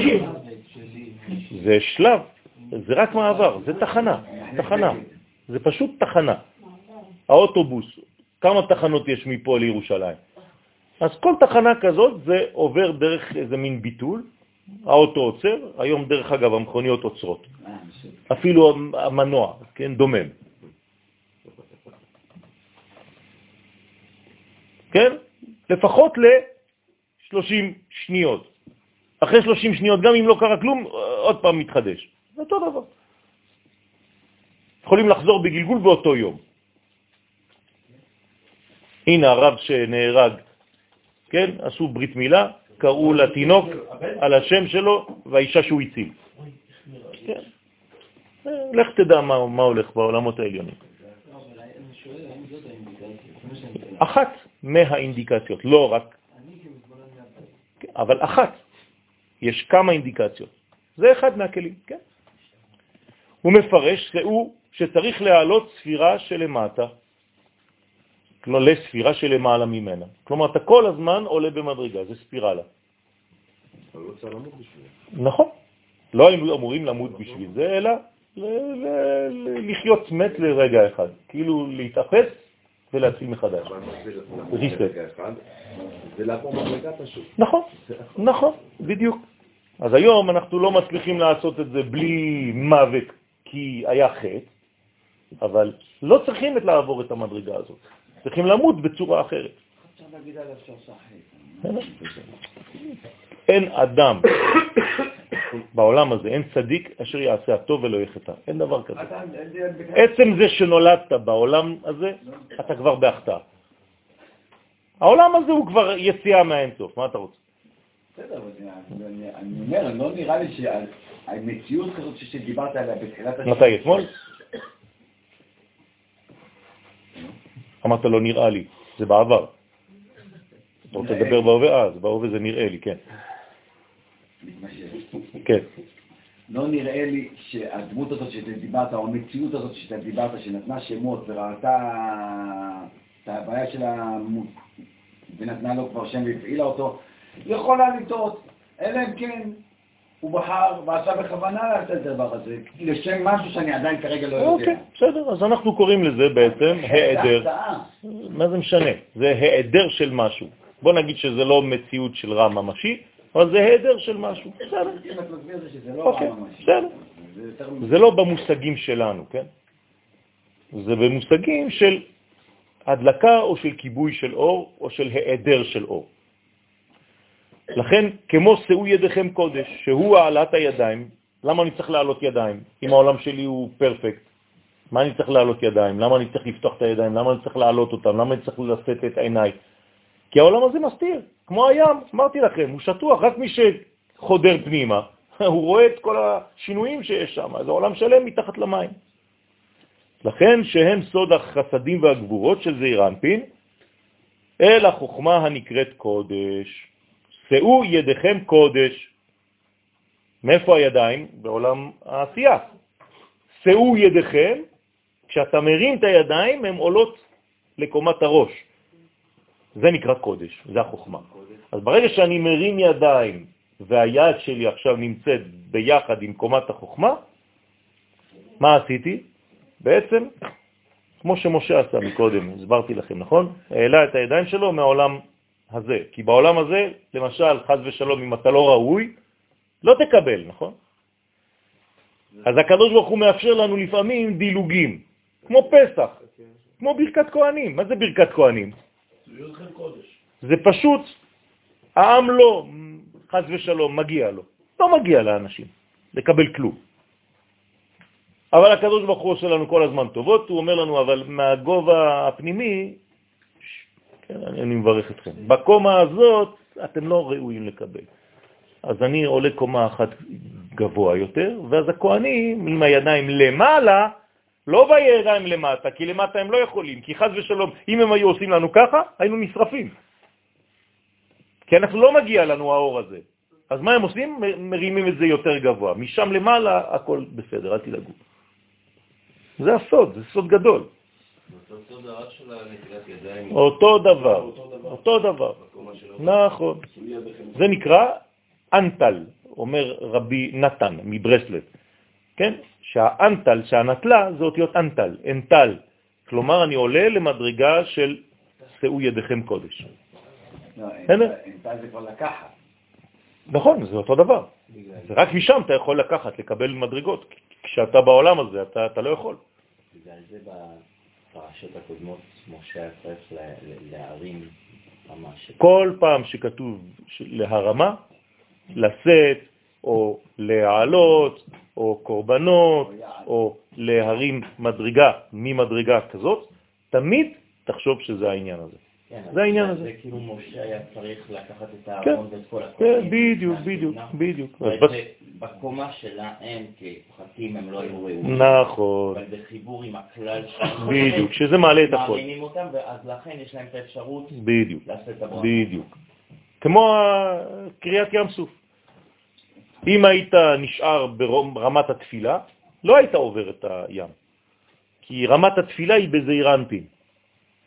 אז מה הוא אומר להם? תעלו קומה אחת בעתיקה טליה מילתא. זה כבר מדרגה יותר גבוהה, אז תשתקו עכשיו. אם אתם תדברו עכשיו, אתם תורידו את המדרגה, אתם עלולים למות. מה, אני לא מתפלל, אבל אני יהודי, יהודי מתפלל, לא, לא כל הזמן. יש זמנים שאתה צריך לשתוק ולהתקדם. זה לא פשוט. אז זה מה שאני אומר על הדור שלנו היום. למה התפילה שלנו היום יותר חלשה מבדורות אחרים? כי אנחנו עכשיו בזמן של עתיקה. אנחנו מגלים יותר ויותר את עתיק, ולכן הקדוש ברוך הוא בכוונה תחילה קצת מחבל לנו את העוצמות של התפילה. אבל יש מדי פעם נגיעות, כן? בתורה ד' של רבי נחמן מדבר על זה, ש, שבתוך העמידה עצמה יש לך שתיים, שלושה משפטים שאתה פתאום בכוונה. אז הוא אומר לך זה תעשה ברצו ושוב. תעלה, תעלה, תעלה, אבל תחזור מיד. כי אתה עכשיו עברת איזה גבול, אתה עלול למות. אז תחזור. אז זה אותו עניין כאן, תמיד שמעלים. כן, בציורים שלי לפעמים אני עושה דמויות עם ידיים ככה למעלה. זה הסוד, זה זה זה. אני מסביר לאנשים למה שמתי את הידיים בקומה כזאת. כן, זה עליית עולם העשייה למדרגה יותר פנימית, ששם אנחנו עוקף שכל, עוקף חוקיות עולמית. עוקף טבע, כן, עולים למדרגת הסגולה. רוצים להרוויח. הכל? זה בדיוק זה. וואי וואי. כן, הבן רוצים... ישחי כותב עכשיו על פרשת שמינית את ההליכות נטילת ידיים, ולא הבנתי, עכשיו זה מסתדר לי. כן. אז אתה מרים בעצם את, ה, את המדרגה למעלה, ואתה מקבל משם. ואתה, אסור לך לעשות ככה. אתה צריך לסגור את האצבעות, אומר הבן חי. שלא ייפול לך בין האצבעות, חס ושלום. הוא נותן לך עכשיו שפע, אל תבזבז אותו, אז תסגור. שאנשים עושים ככה. לא, ככה. ואתה עושה, כן, את התנועה הזאת שאתה מקבל. ואתה מכניס את הקובדים, הוא קורא לזה, כן, פנימה, לקוד, קובדים. לא כולם יכולים. כן, כולם יכולים. כן, שיהיה פנים ולא באחור, גם אם הוא קצת שמן, הכל בסדר. הנה, תראה, אני קצת שמנמן, עגול. פעם הייתי face and back, עכשיו אני כולי גלגל. מכל הזוויות אותו דבר, מה לעשות? טוב, אז זה, זה הבניין. אז לכן צריך להעלות את הידיים למעלה ולברך על נטילת ידיים, ראשי תיבות עני. אז אתה מתקן את כל העוני. כן. מה? כן. עכשיו זה, לא, זה עיגולים ויושר, אני מקווה, לא רק עיגולים. אם לא, זה אני קצת עגול קטן. זה? טוב, כן, אבל הרב, צריך לזכור שאני לא מקבל, מקבל, מקבל. מקבל בשביל לה- להעביר, אני לא צריך לתקוע את זה אצלי. אה, נו, אז מה רצית לומר בזה? תוסיף. לא, כולם, מה יוצא לי מזה? אז מה אני מקבל? אה, כן, אז זה מה ש... על זה נתקעת, הבנתי. אתה צודק. מעבירים הלאה. אם לא, מתפוצצים.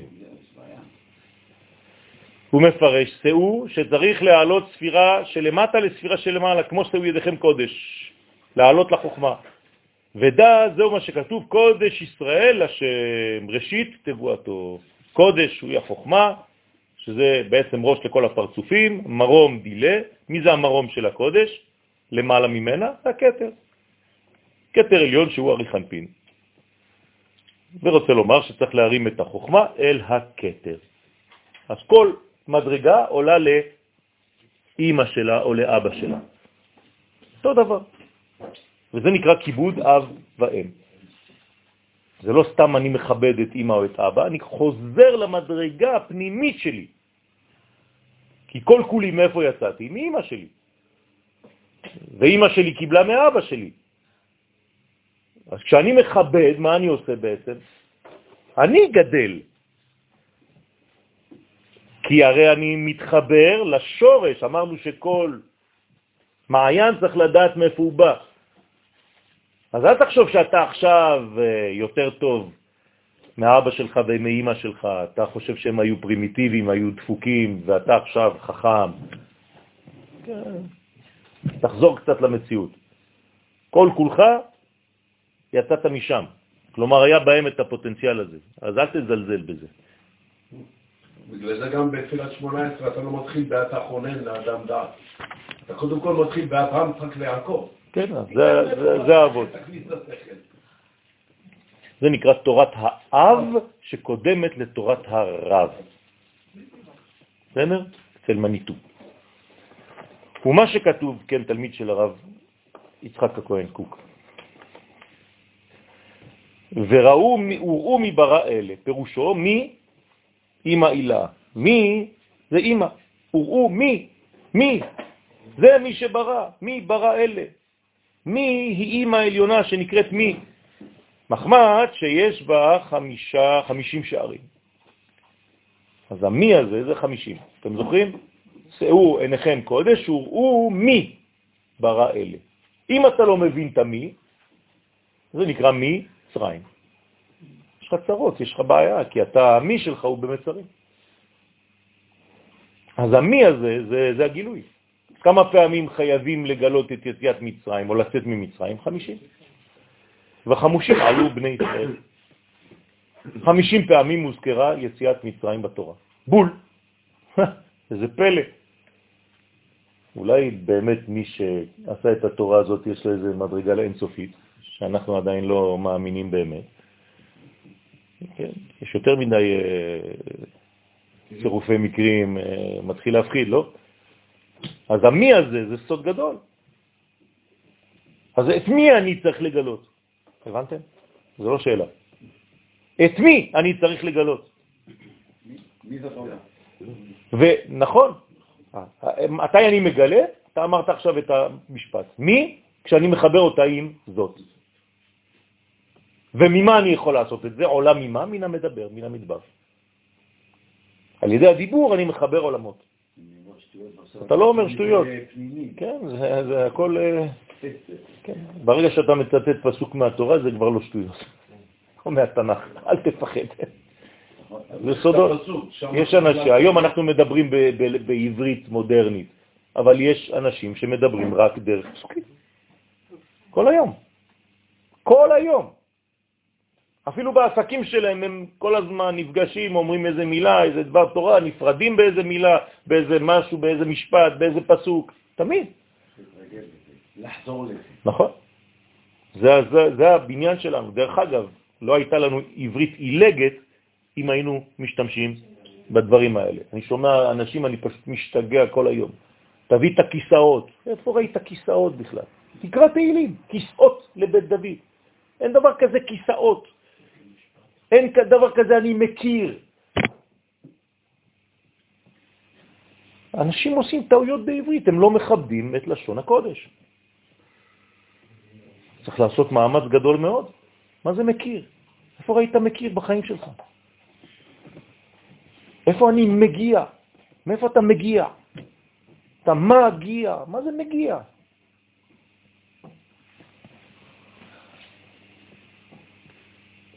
כן?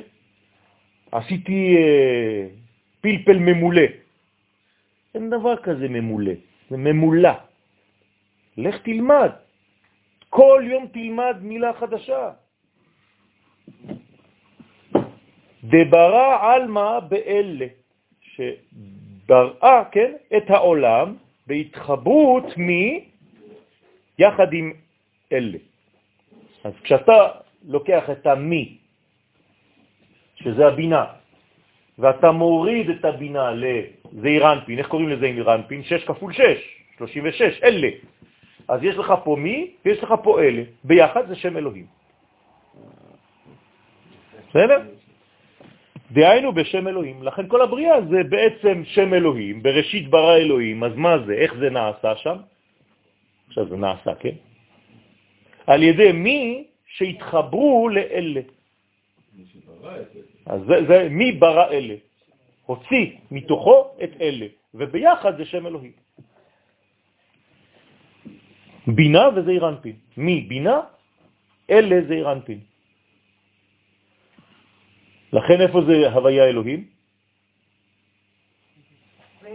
באמצע. הוויה אקיה, הוויה אלוהים, הוויה אדנות.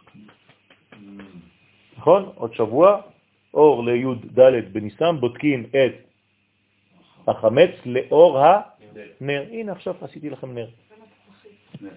י' כו' כאהיה י' כו' כאלוהים, י' כו' כאדני, נר בגמטריה. רק עם הנר הזה אני יכול לבדוק את כל החורים שיש לי בחיים, את כל הסדקים שיש לי, נסדקתי המון. אתם סדוקים קצת? יש סדוקים, כן? יש גם דפוקים, יש גם סדוקים, יש גם שבורים, יש גם מה שאתה רוצה. אז כל הטראומות, כל הפחדים, כל העניינים האלה, זה החורים והסדקים. איך אתה יכול לבדוק את זה? רק לאור הנר. 250. מה שאתה שומע. רגע, אז כל החיפוש של החמץ. זה זה. זה לא סתם להתהלך בבית כמו איזה חנטריש עם איזה נר. כאילו, מה אתה משחק? יפה מאוד, יפה מאוד. יפה מאוד, יפה מאוד. בדרך כלל, ברוך השם, אין חמץ בבתים. החמץ היחיד שלא בדקת אותו זה בפנים. הבית שלך נקי, אני בטוח. עוד עם הנשים המרוקאיות המשוגעות, אין סיכוי בכלל. לחמץ. אז מה? אבל יש חמץ אחד שלא בדקת אותו, העיקרי. אתה אומר, אני יכול לבדוק חמץ עם חמץ. בוודאי, זאת הבעיה. החמץ בודק חמץ. נכון, חז ושלום. לכן אתה צריך להתנקות. החמץ הפנימי שלך קודם לחיפוש החמץ החיצוני. אם לא, מה עשית? תקוע בהלכה. לאור הנר, מה זה נר? זה נפש... אז עכשיו הנר, אמרתי לכם מה זה נר. בסדר? אז לכן, מי ואלה? מה? הסבא לא בורח, אל תדאגו. שעל זה נאמר, אלה ראשי תיבות, אלה ראשי בית אבותם. דהיינו, ואינון תלת אבהן. אלו הם שלושה אבות חגת, חסד גבורה תפארת, אברהם, יצחק ויעקב, שהם ראשיים לנהי וכוללים אותם. אתם יודעים מה אומר הכוזרי? שכל האמונה שלנו באלוהי אברהם, אלוהי יצחק ואלוהי יעקב זה רק דבר אחד. זה הבסיס של כל האמונה, זה יציאת מצרים. אנחנו לא מאמינים באלוהים סתם בבורא עולם, כן? אלא במי שמוציא אותנו ממצרים. כי זה הדבר העיקרי בחיינו, זה היסוד השורשי לכל לימוד האמונה.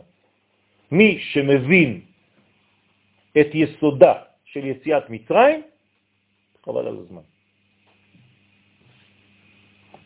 אבל מי שלא מבין את זה, הוא עדיין במצרים, הוא יכול לעשות כל מיני דברים, הוא עושה פעולות. הוא עדיין בתוך עבדות. איך קורא הרב קוק לדבר הזה? העבדות החטאית. תראו איזה יופי. כלומר, אתה בתוך חטאים, שזה בעצם העבדות שלך. אתה במעגל קסמים, אתה לא מסוגל לצאת ממנו. יש לי ציטוט שלו, שהכוכב שאני הולך לאיבוד, אני קורא אותו בטלפון. יפה. מדהים. תשלח לחברים גם. באחי שנה. אחי שנה. כן, בעזרת השם. מה נשתנה? אבל זה לא רק התפקיד היחיד שלו. מה? יש בורא לעולם, יש... לא רק שהוא מוציא. לא, אנחנו לא מתייחסים אליו, אלא כאל המוציא אותנו ממצרים. זה מה שמעניין אותנו. זה הדיבר הראשון. זה הדיבר הראשון זה ב- ב- ב- ב- במתן תורה. אין משהו אחר. אנוכי אדוני אלוהיך אשר הוצאתיך מארץ מצרים. זהו. למה אתה לא אומר, למה לא, אתה לא מגדיר את עצמך אחרת? למה? זה הכרטיס ביקור שלך? כן. האם הוא אומר את זה, על אחת כמה וכמה אני. כלומר, אם אתה מבין שכל היסוד של חייך זה רק יציאת מצרים, התחלת להבין שאתה יכול... בכלל, שאתה מסוגל, שיש אופטימיות, שיש תקווה, שיש מחר. למה השם של הגאולה זה מחר? אהיה. אהיה אשר אהיה. מה זה אהיה? שתמיד יש מחר. נכון? למה הקדוש ברוך הוא, כשמשה שואל אותו, מה הוא אמר עליהם? מה הוא אמר להם? הוא אומר להם, תגיד להם מחר, אהיה. כלומר, הוויה מתמדת, מתמשכת. יש לכם עתיד, אל תדאגו. יש לכם עתיד ברוך, מבורך, כי אני אין סוף יחד איתכם. אל תפחדו, אל תתייראו. מה זה כפילות אבל אשר? כפול, למה כפול? כי יהיה זה 21, כפול 21, אמת, 441. הוא אומר שגם בגלל השנה, בגלל השנייה, אבל... נכון, אהיה איתכם בגלות הזאת, כמו שאהיה איתכם בכל הגלויות, ובסופו של דבר, דרבלק, תרצו, לא תרצו, כן, כולכם תחזרו ותהיו ו- וזהו. אני לא מפספס את העולם שלי, אל תדאגו. אני פה.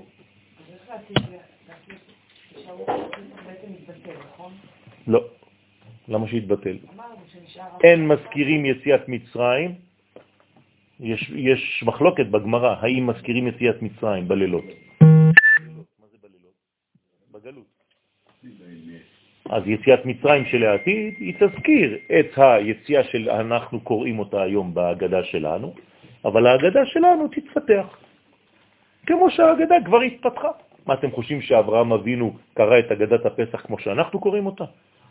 לא, לא היה בני ישראל, לא היה אותו פרו, לא הייתה יציאת מצרים, לא הייתה עבדות. למה? הוא היה לו כניסה ויציאה. יפה. אז הוא, ההגדה שלו, מה זה היה? שלושת המהלכים שהגיעו. לא, פשוט מאוד, כתוב לכם את זה אפילו בפרש, בהגדה של פסח. זה היה החלק הראשון. ארמי עובד אבי. זו הייתה ההגדה של אברהם אבינו. רק הוספנו עכשיו את ההגדה של יציאת מצרים, ועכשיו אנחנו נוסיף את ההגדה של עולה צרפת. מכל התפוצות, לא רק צפות. כן? ואם זה בעבודה הפנימית זה התגברות על החומר. זה כל הזמן השתכללות יותר גדולה. אז הרי כשאת מבררת קודש מחול, נכון? או חומר עבה, את מושט ממנו את החומר הגס, את החומר הדק. אז עכשיו יש לך עוד בירור, כי החומר הדק, את צריכה להפוך אותו לרוחניות. את מבינה? כל פעם יש התעלות, זה פינישים יותר צרפתים. מאוד מאוד, כמה, כמה פעמים צורפים את הזהב כדי לעשות את המשכן, אתם יודעים? לקחו זהב. כמה פעמים הטיחו אותו והוציאו ממנו את כל הקליפות, זרקו ולקחו את הזהב הטהור יותר. כמה פעמים עשו את זה?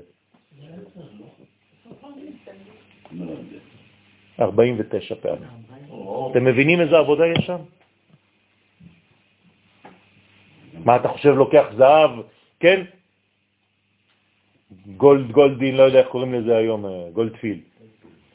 כן, חתיכת אה, סתם אה, זה, שמים לך איזה ציפוי, fine gold. כן, לא, גולדפין, גולדפין, לא יודע איך קוראים לזה. גולדפין, נכון? אבל זה כבר ג'יימס בונד, מה את... מה- אתה צריך לדעת את כל הדברים. לפעמים התלמידים אומרים לי, מה אתה מוציא לנו, מאיפה אתה יודע את הדברים האלה? הם צוחקים. אמרתי להם, מה אתה חושב, שאתה המצאת את העולם? לא, אבל אחרי עדכני זה נדיר. כן. צריך להתעדכן. אמרת שזה הנושא שאוכל שרוצית לכם ארץ מצרים, כן. לא. למה? לא אותה יציאה, אבל המושג, הקונספט, זה אותו קונספט. גם היום, כשאני קורא יציאת מצרים בהגדה של פסח, אוי ואבוי לי אם אני מכוון רק על אותה יציאה ולא רואה את עצמי. זה אותו דבר. אתה צריך להבין שהמילים הם אותם מילים, אבל משמעותן משתנה לפי הדור ולפי המצב שלך. אתה, יש לך ממה לצאת. אז איך שנה אתה תכוון לצאת מהמיצר הזה, הספציפי, שלך, שלי. יש לי מיצרים. אז כמובן שאני קורא את מה שכתוב בטקסט, אבל הטקסט הזה, כיוון שהוא נבואה, כי הרי כל התורה כולה היא נבואה, ונבואה שנכתבה זה נבואה שהוא צריכה לדורות, אז היא נוגעת גם למצבי העכשווי. וזה מה שאני צריך להסביר לילדים שלי, אם לא, הם ירדמו. יאללה, אבא, תריץ, רוצים לאכול, מה אכפת להם? אם אתה לא מסוגל להביא את זה למשפחה, איך אתה רוצה שהילדים, כן, יטמיעו את הרעיון? מה תלמד אותם? פעם, פעמיים, שלוש, ארבע, בסדר, בגיל 18. הילד אומר, דחילק, תפסיקו כבר, אותו סיפור כל הזמן. הבנו, יצאנו ממצרים. אבל אם אתה מתרגם לו, ובערב פסח אתה יושב בשולחן, ואתה אומר לו, בני היקר, ביתי היקרה, יש לך מצב שמעיק עליך בחיים? אתה נמצא באיזה כלא נפשי, פנימי, אתה מרגיש לא טוב עם משהו? בוא נעזור לך לצאת מהמיצר הזה. על זה תכוון עכשיו. אם לא, לא עשית כלום. פס אובר. ככה קוראים לזה, לא באנגלית. מה נעשה? הנה, אני אומר לך מה נעשה. אני אומר לך, אני מסתובב, אני במשפחה שלי, גן חיות, אני פסח זה גן חיות. ברוך השם. חיות הקודש. חיות הקודש, ברוך השם. מה, אתה מפחד מהבלגן? לא, אל תדאג, זה בסדר גמור. כולם יצאו ידי חובה מבחינה הלכתית. איפה הסדר? אנחנו באנו לעשות סדר. יפה, אז אתה, אז אתה עכשיו מוסיף את זה. אתה מוסיף את זה, אבל לא כבד. לא כבד. לא רבע שעה על כל דבר עד שנמאס לכולם, והם רוצים כבר לאכול. לא כבד. תזרום, תזרום. אבל תזרוק מילים. אל תדאג, הם קולטים, אתה לא צריך להיות כבד. ההורים יש להם איזה מין, אה, אתה יודע, ככל שהם מזדקנים יותר, גם כשרוקדים, תראה אנשים רוקדים, כשהם זקנים, כל תנועה זה הופך להיות משהו. כשאתה צעיר הכל כזה גמיש, כן? אתה זקן יותר, כל תנועה זה הופך להיות. אז הילד כבר לא סובל אתה כבד עליו. הוא שומע, אל תדאג. פעמיים זה כבר כבד, שלוש פעמים זה כבר... זה... וכל ההורים כל הזמן חוזרים, כמו איזה מנטרות, כל הזמן. הם קולטים, אל תדאגו, תזרקו מילים פה ושם, זה הכל, אתה תכוון שאתה נוטע עכשיו זרעים. ואתה תראה שבסוף הילדים שלך יהיו בסדר, אל תדאגו, בעזרת השם. גם כולנו היינו אותו דבר. גם ההורים שלנו דאגו מה יצא מאיתנו. מה יצא ממך? כן? בגלל זה כאילו אלוהים פסח עלינו. כן, מה לא זה פסח? לא לא יפה. דילג על המצב העכשווי בו היינו באותה לא שעה. יצאנו בעצם באותו רגע במצרים, ואז בגלל זה כאילו לא היינו ראויים. נכון, לא נכון, נכון. אילו היו מצפים לעצמנו, לא היינו יוצאים משם. לכן הקדוש ברוך הוא, מי בעצם יכול להוציא ממצרים? עכשיו אתם מבינים? רק שם הוויה. למה? כי זה למעלה מחוקי הטבע. כלומר, מה זה מצרים? חוקי הטבע. פשוט מאוד. כלומר, אדם שקלו בתוך מנגנון טבעי חוקתי, לא יוצא. איך קוראים לאדם הזה? פרעה. לא ידעתי את י' כו' לכן אני לא יכול להוציא את החלק שנקרא ישראל. להתקלח. פשוט מאוד. אז אל תחשבו שפרו היה שם. פרו נמצא פה, בשולחן, בערב פסח, כל אחד מאיתנו יש לו את הפרו הקטן הפרטי שלו, אל תדאגו. ויש לו גם את המשה הפרטי שלו. תלוי למי אתה נותן משקל. תן משקל למשה, תיגאל. תן משקל לפרו, תישאר בגלות, חס ושלום. מה זה לתת משקל? אז לתת את הכוח, את כל המשמעות. אם אני יודע להגדיר דברים בחיים שלי, כן, אני נוטה לתת שמות, השם, אותיות משה. זה הגואל. הגואל זה לתת שמות. אפרופו כל האנלוגיה שדיברת פה, לחיות את האותיות. אה, אתה גם מאותת וגם יוצא באותו זמן. נכון, צריך לאותת, ואחרי כמה שניות, לזוז. אצה לי הדרך. טוב, נו, בכבוד. ה- מצרים זה מדרגה שאני צריך לבטל, לא, לצאת ממנה. לצאת ממנה. לצאת ממנה. כן, הפרעה לא מת, נכון? אני לא יכול להרוג אותו. אתה צריך לגייר אותו. הוא הופך להיות מלך ננבה. איך אני מגייר את ההפרעה? יפה, זה בדיוק העניין שלה. זה בדיוק העניין. אם אתה מבטל אותה, אתה יודע איזה כוח היה לפרו? אני יודע, אבל יפה. אבל מאותו הפרעה. אז תתרגם אותו למדרגה שתעזור לך בחיים. לא. כן? תפרע. מאחורה. להיפרע מהדברים.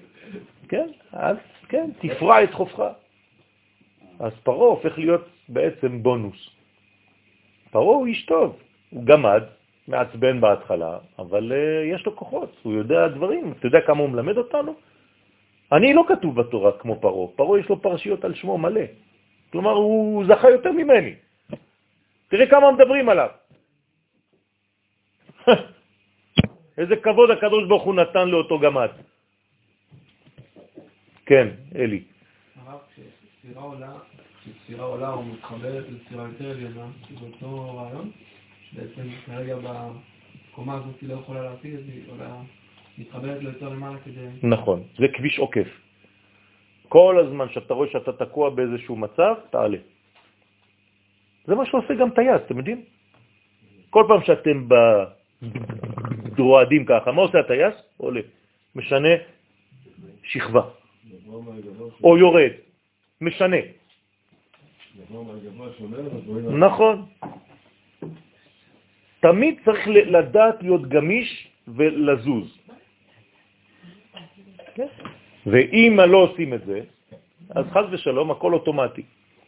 כן, שמעתי טייס השבוע, טייס אה, ישראלי, שאומר שכל חז ושלום הבעיות במטוסים זה בגלל שהטייסים כבר לא יודעים להטיס, כי הכל, 99 אחוז, זה על טייס אוטומטי. אז כשיש בעיה כלשהי שמתעוררת, הם לא יודעים לחזור לנהיגה האמיתית. האנושית. עד שזה נכנס להם לראש, עוברים כמה שניות שזה כבר מאוחר מדי, חז וחלילה. אז הוא אומר שהטייסים הישראלים, כיוון שהם היו לפני כן טייסי קרב, אז יש פחות בעיות בתחום הזה, ברוך השם. אז מה זה אומר בחיינו? אל תשאיר את עצמך כל הזמן על מדרגה אוטומטית. מדי פעם תחזיק בהגה. תחזור למציאות. כן, נהגת ברכב אה, אוטומט כל הזמן, נותנים לך באיזה שכירות איזה רכב אה, ידני, גיר ידני, אתה כל הזמן לוחץ על ה- על הזה, כמו זה חמר, כמו מה. אז למה? שכחנו. נהיה, כן, כמו רובוט של הדבר הזה. אז תהיה אקטיבי, כל הזמן תישאר ערני, אל תירדם. ולכן לא אומרים לילה טוב בשבת. אומרים שבת שלום, גם כשהולכים לישון. אין לילה, זה יום. גם בפסח, לא אומרים לילה טוב, אומרים חג שמח. גם אם אתה הולך לישון, אתה עייף וכולם עדיין, לא יודע מה, אתה רוצה לישון, מותר לך, זה בסדר, אל ת... כן. כאילו הייתה תחרות, באיזה שעה סיימת את הסדר של פסח? וואו, איזה תחרות. מעניין את סבתא שלי. מה מה אתה מדבר? זה מה שמעניין אותך? הבנת בכלל, יצאת ממצרים? נגאלת? זה מה שמעניין אותי. זה יכול להיות חמש דקות. הבן שלי, לצערי, כן? הפסח הכי חזק שהיה לו בחיים, זה לא היה איתי. זה היה בצבא, בג'יפ. נתנו לו ערכת סדר לבד. הוא אמר לי, אבא, הרגשתי שמה מה זה יציאת מצרים. אמרתי לו, אתה רואה, אני כל החינוך שלי לא הצלחתי להביא לך מה שהצבא הביא לך תוך שנייה אחת. בלי משפחה, בלי כלום, והוא דיבר לבד עם עצמו. מה זה אומר? זה אומר שהוא נקלע למסע שהקדוש ברוך הוא רצה שעכשיו הוא יפנים את הרעיון שאני כל הזמן מחרבש לו באוזניים שנים. כן? לא נכנס לו איתי. נכשלתי במרכאות בדבר הזה. הצבא השלים, עשה לי תיקון שאני לא הצלחתי לעשות עם הבן שלי. ברוך השם. אבל זה חשוב, נכון שזרעתי, נכון שנתתי מה שיכולתי, כי אם לא בכלל הוא לא היה עושה שום דבר, אבל ההפנמה הזאת, זה מה שאני אומר לכם, בשביל מה דיברתי על זה? כמה זמן זה לקח לו אותו סדר? עשר דקות. לא, כמה שנים. זה עשר דקות. בסדר? אז יפה, אז תצאו מהאוטומט הזה. תצאו מהאוטומט הזה. זה בדיקת החמץ. לפני שנכנסים לפסח יוצאים ממצב אוטומט ונכנסים למהלך אישי ואקטיבי של עצמי. בסדר? אתם יודעים מתי יצאנו ממצרים?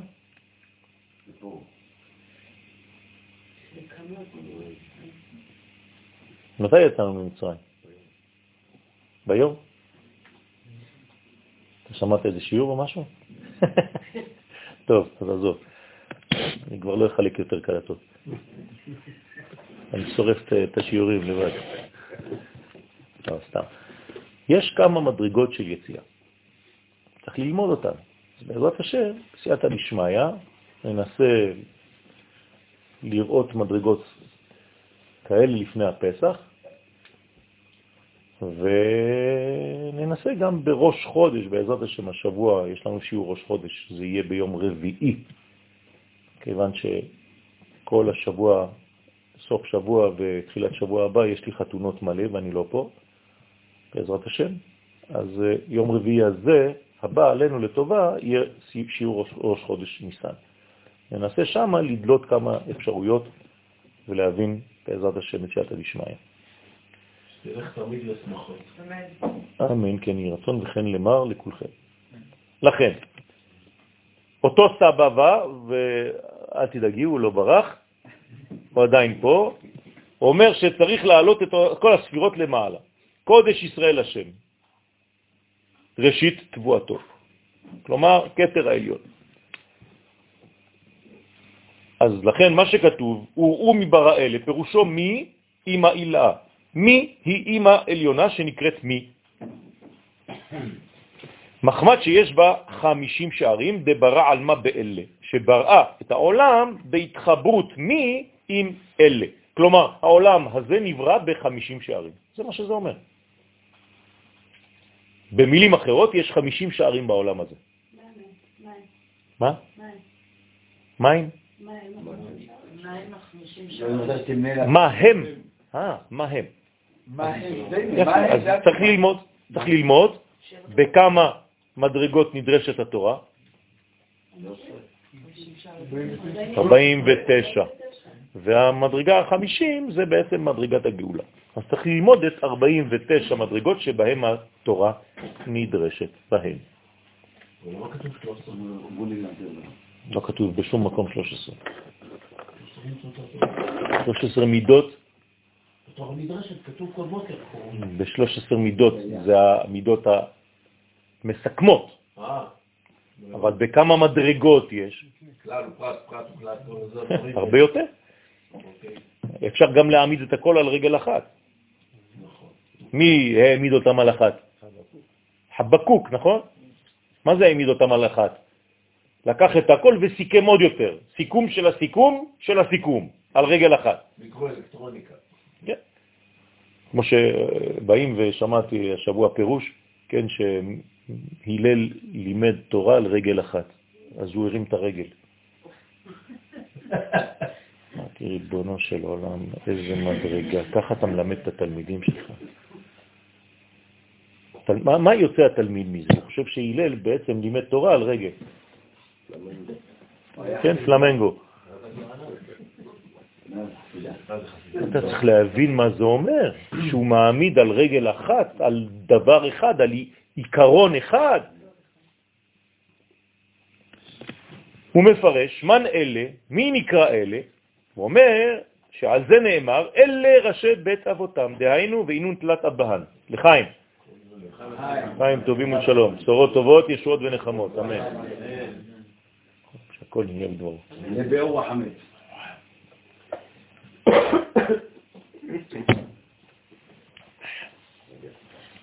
אלו הם שלושה אבות, אברהם, יצחק ויעקב חגת, שהם ראשים לנהי.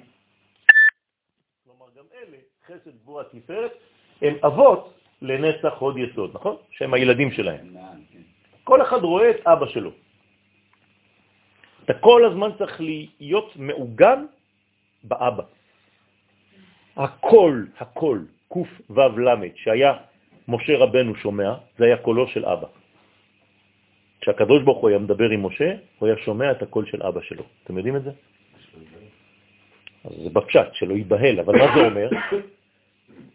שבעצם הקדוש ברוך הוא מתלבש תמיד במקור שלך. ואז אתה יכול לשמוע מהמקור, כי זה שפה שאתה מסוגל לקלוט אותה. אז כאילו כל תלמיד אתה צריך לדבר איתו. יפה, בדיוק. לכן האבא הוא גם כן הרב. הרב נקרא אבא ביחס לתלמיד. יש אנשים שהם זה התלמידים, זה הילדים שלהם. מלשון מיילד, תלמיד זה אותיות לידה. זה לא סתם. לכן מילת אלה, שזה ו' קצוות, 6 כפול 6 זה זעיר אנפין, שכל אחד כלול מכולם, הרי הם כמספר אלה. ומה שכתוב המוציא במספר צבעם, דהיינו אילן צבע השמיים, אלו הם צבע התפארת הנקרא שמיים. התפארת, כל התפארת זה נקרא שמיים, ולכן יש לו צבע עם מספרים. בעינון נצח והוד, שהם נצח והוד. הוא מפרש, מה היא מספר? מה זה המספר שלהם? למה צריך מספרים? מי הסופר שלהם המונה אותם? אתם יודעים למה היו קוראים לסופרים סופרים? כי הם היו סופרים את האותיות ואת השמות ואת כל הפסוקים בספר התורה. זה היה המקצוע שלהם. היום יש מחשבים, היו אנשים שהיו מומחים לכל מספר ומספר. כלומר, מפה עד פה, עד גחון, ו' דגחון, מפה זה חצי ספר תורה, מפה זה מתחיל חצי שני, כמה פסוקים, כמה אותיות. היו ממש ממש מומחים לדבר הזה. ממש. ואמר, אלא מספר וחשבון דקולה, אלא המונה, החושב את כולם, דע שכינתה אילה. מי מונה, מי סופר? השכינה. זה השכינה העליונה שהיא הבינה, כי שורש המספרים שבמלכות הוא פה, בבינה. כלומר, הבינה היא שורש המספרים. מהבינה ומעלה אין מספר. זה כבר אחד.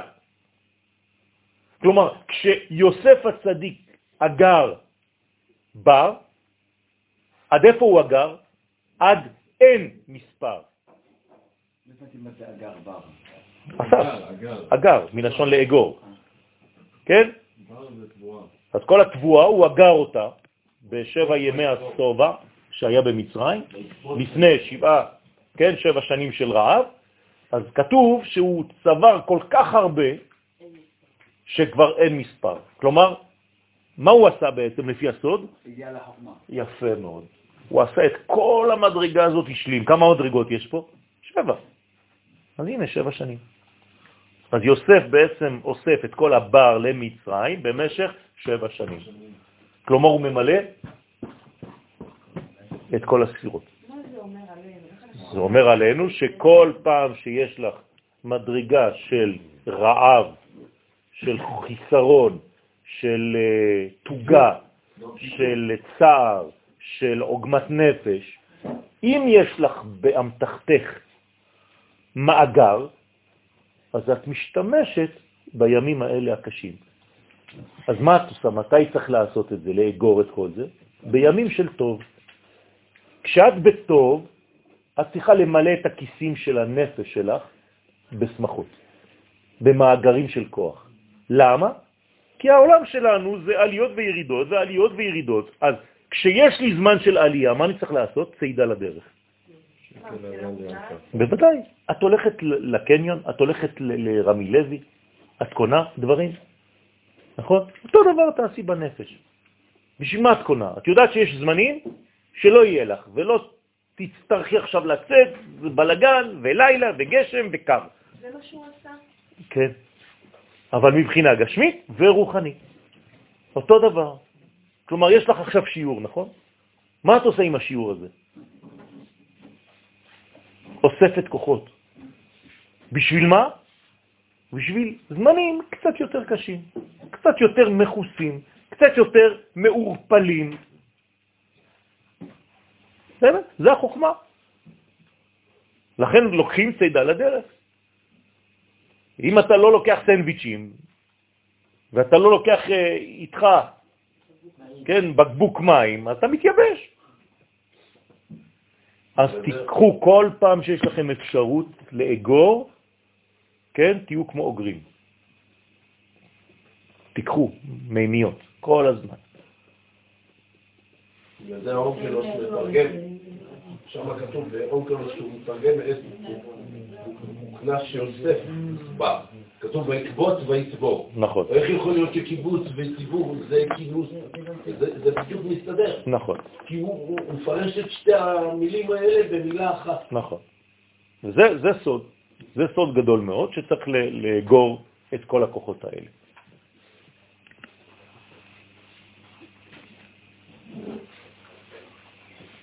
כי שורש המספרים, אז איפה זה שורש המספרים? בבינה, אוקיי? זה שם שורש כל המספרים. כלומר, מה זה המספרים? זה עולם הזה. העולם הזה זה מספר, עולם הזה זה ריבוי, עולם הזה זה פרטים. מספרים, דהיינו פרטים. בתבונה, כן, בחלק התחתון של הבינה. ומה שכתוב לכולם בשם מקרא, אז יש להם גם מספרים, אבל יש להם גם שמות. אתם רואים? זה עכשיו זה איזון. אם מספרים זה פרטיות וזה הגבלות וזה כל מיני מדרגות מאוד מאוד מוחשיות שאפשר בעצם להשיג, אז מה זה שם? זה תוכן. של אותו עניין.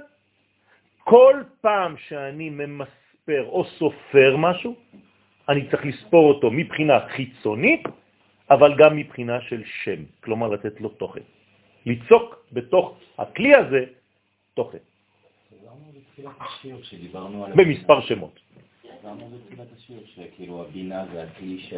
כן, כן, כן, כן, נכון, נכון. אז איפה הכלי הזה? איפה השם הזה? למי קוראים שם בתורה? בקבלה? לאיזו ספירה קוראים שם? למלכות. יפה. אז מי זה השם של הבינה? המלכות. יפה. אז הנה, בוא תקראו את הזוהר, לכולם בשם מקרא, דהיינו דה שכינתה תתאה. הנה, זו השכינה התחתונה שהיא המלכות. פשוט מאוד. הכל כתוב. כן, אז ברגע שאתה מסוגל לתת שם למספר, מה עשית? יפה, החיית אותו. כי אם הוא רק מספר, אז הוא מת. מי הוא בעצם זה ששולט על השמות? הבעל שם. נכון? אז הבעל שם, ואם הוא אפילו יודע לתת שמות טובים, אז הוא בעל שם טוב. למרות שקוראים לו ישראל, אבל הוא הבעל שם טוב. זכותו תגן עלינו אמן.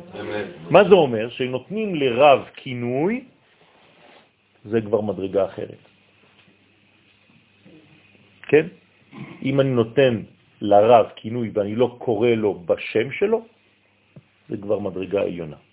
כל עוד והרב היה לו השם, הרגיל שלו, בסדר, הרב הכהן. ברגע שאני אומר לו הנזיר. השפת אמת, כבר לא יודעים את השם שלו בכלל. בעל התניא. בעל התניא, אתה לא יכול להגיד שמות? אתה, אתה נפלת על הראש? יש אנשים שלא יודעים אפילו איך קוראים לו. בעל התניא, הגאון מווילנה, הרבי. מי זה? כן? אז לכל אחד כזה גדול יש שם. אבל בשביל זה צריך להיות איש, שיהיה לו קטע חוכמה בינה, לכל איש יש שם. שהיא המוציאה מכוח לפועל. אתם מבינים מה עשו לנו הנאצים? רצו שנהיה רק מספרים, בלי שמות. זה יימח שמם. שמם. שהם יהיו מספרים. מקבלים עכשיו את כל? המוסלמים. הכל חוזר, בוודאי. הכל חוזר עליך. כן, בספרדית כזה. כן, ככה היו אומרים כשהיינו קטנים, כן? הכל חוזר עליך. לפעול את כל הנמצאים התחתונים, והיא הקוראת להם שם. אז המלכות היא מומחית בשמות. זו המומחיות שלה. והיא תמר למשה בגינה, לכן משה זה השם. מה זה משה? מה זה המילה הזאת, משה? זה השם, זה לא קיים בכלל, המילה הזאת. אתם יודעים מה זה משה? זה בן, בן, בית נון, במצרית. אתה לוקח מצרי, אתה אומר לו, מה זה מוסה? הוא אומר לך, זה בן, וולד. בערבית מצרית, משה זה בן. אז למה קוראים לו משה? למה אנחנו קוראים לו בשם מצרי, משה? כי זה השם. כלומר, הדמות האנושית המסוגלת להגדיר, לתת שמות. ברגע שאתה לא מסוגל לתת שם, מה נאמר על בני ישראל? ולא שמעו אל משה. כלומר, לא היו מסוגלים לשמוע שמות, הגדרות. למה אתה לא מסוגל לשמוע הגדרות? כי אתה מפוזר. כשמישהו בא במצב של עצבים, שכולו כעסים, ואתה רוצה להגדיר לו, הוא לא יכול להקשיב לך בכלל. אתה אומר לו משהו, הוא אומר לו, אתה, תפסיק אתה עם הדברים שלך, אתה, מעצבן אותי, אומר לי מילים. אבל אם הוא היה קצת מקשיב, בכל הכעס והפיזור הזה של הנפש שלו, אתה אמרת לו עכשיו נקודה, שמית. אתה עכשיו אנטי-שמי. זה נקרא אנטי-שמי, שהוא אנטי-השם, הוא לא יודע מה זה שמות. אז הוא עושה שמות. דאיתמר למשה בגינה, שנאמר למשה בשבילה, ואדעך בשם. מה זה ואדעך בשם? מה זה ואדעך? אני יודע אותך. כלומר זיווג. כלומר, איך אני, קודשא בריחו, התחברתי אליך, משה? בשם. מה זה בשם? דרך השכינה. השכינה נקראת שם. ברוך שם כבוד מלכותו. מלכותו זה שם. כלומר, איך הקדוש ברוך הוא ידע את משה? בשם. כלומר, במלכות, במידת המלכות. במילים פשוטות, מי מתגלה למשה מהקדוש ברוך הוא? המידה שנקראת מלכות. לכן משה הוא בעלה דמי? דמטרוניתא. כלומר, בעל, בעל השם. בסדר? יפה. מי שיודע להגדיר דברים, מי שיודע להעביר מסרים, בלי להתבלבל, ולהיות מאוד מאוד מפוקס, מרוכז, מנוקז, ולא להתפזר, ובסוף להגיד, טוב, אני מבין את עצמי. אכפת לי שאתה מבין את עצמך. אני רוצה להבין אותך. אז זה מורה על ודאות, על שקיפות, על זרימה. אתם יודעים איך חכמי הסוד ידעו שהתפילה שלהם מתקבלת? כי הייתה זורמת, הם לא היו אומרים במקום התפילה הזאת דבר אחר שהיה יוצא ומגמגמים וזה. אז אתה רואה במלמד כוח שמי. ככל שהמלמד שלך הוא שמי יותר, כלומר מגדיר יותר, ויודע ל... כן, להכניס בתחום את כל הרעיונות, ככה זה רב גדול יותר. בסדר? ואם הוא מפוזר, ואתה לא יודע איך זה מתחיל פה ונגמר שם, בכל מיני ציטוטים וכל מיני כתוב וראיתי ו... טוב, בסדר, איפה השיעור? אתה יוצא גם פחות. אז אתה יוצא כולך מפוזר, אתה גם לא תזכור שום דבר. כן? אז אתה מתלהב בתוך כדי השיעור, כי הוא מנסה, אולי יש לו קריזמה, אולי יש לו זה, אבל אין, זה לא שיעור. שיעור שיעור זה שיעור, זה שם. אז צריך לחפש את הרב חיים שלמים כדי למצוא אותו. ומה שכתוב מרוב עונים, דהיינו, ההוא דהתמרבה, זה שנאמר בו, וידגו לרוב בקרב הארץ. מה זה וידגו לרוב? הולכים לדוג. כן? אצל מי אתם קונים דגים? בדרך כלל של דוד. איך קוראים לדוד? דוד ה... הדגאי. דגאי. דגאי זה מוכר דגים. ידעת? יופי, עכשיו תלמד. דגאי. דגאי. כן, יש חקלאי, יש דגאי. אתם לא יודעים? אז עכשיו תלמדו. זה עברית, פשוטה. בסדר, זה גם פה זה דגאי. בסדר? אז הדייג הוא מבצע פעולה של הדייג, והדגאי הוא המוכר. יפה. כן. אז הדגאי. מוכר דגים, ודע צדיק, אז הוא נקרא צדיק. כלומר, הדגאי הוא צדיק. זה היסוד שעל ידו מצוות פריה ורבייה בריבוי. כלומר, מה עושה הצדיק בעצם? הוא כל כך מזווג בין השמות, בין האותיות, משחק בין המילים, שכל משחק כזה זה בעצם זיווג שמוליד כל מיני כוחות ביקום. אז רק ללמוד אפילו מילה חדשה בלשון הקודש, זה חשוב מאוד. זה נקרא מרוב עונים.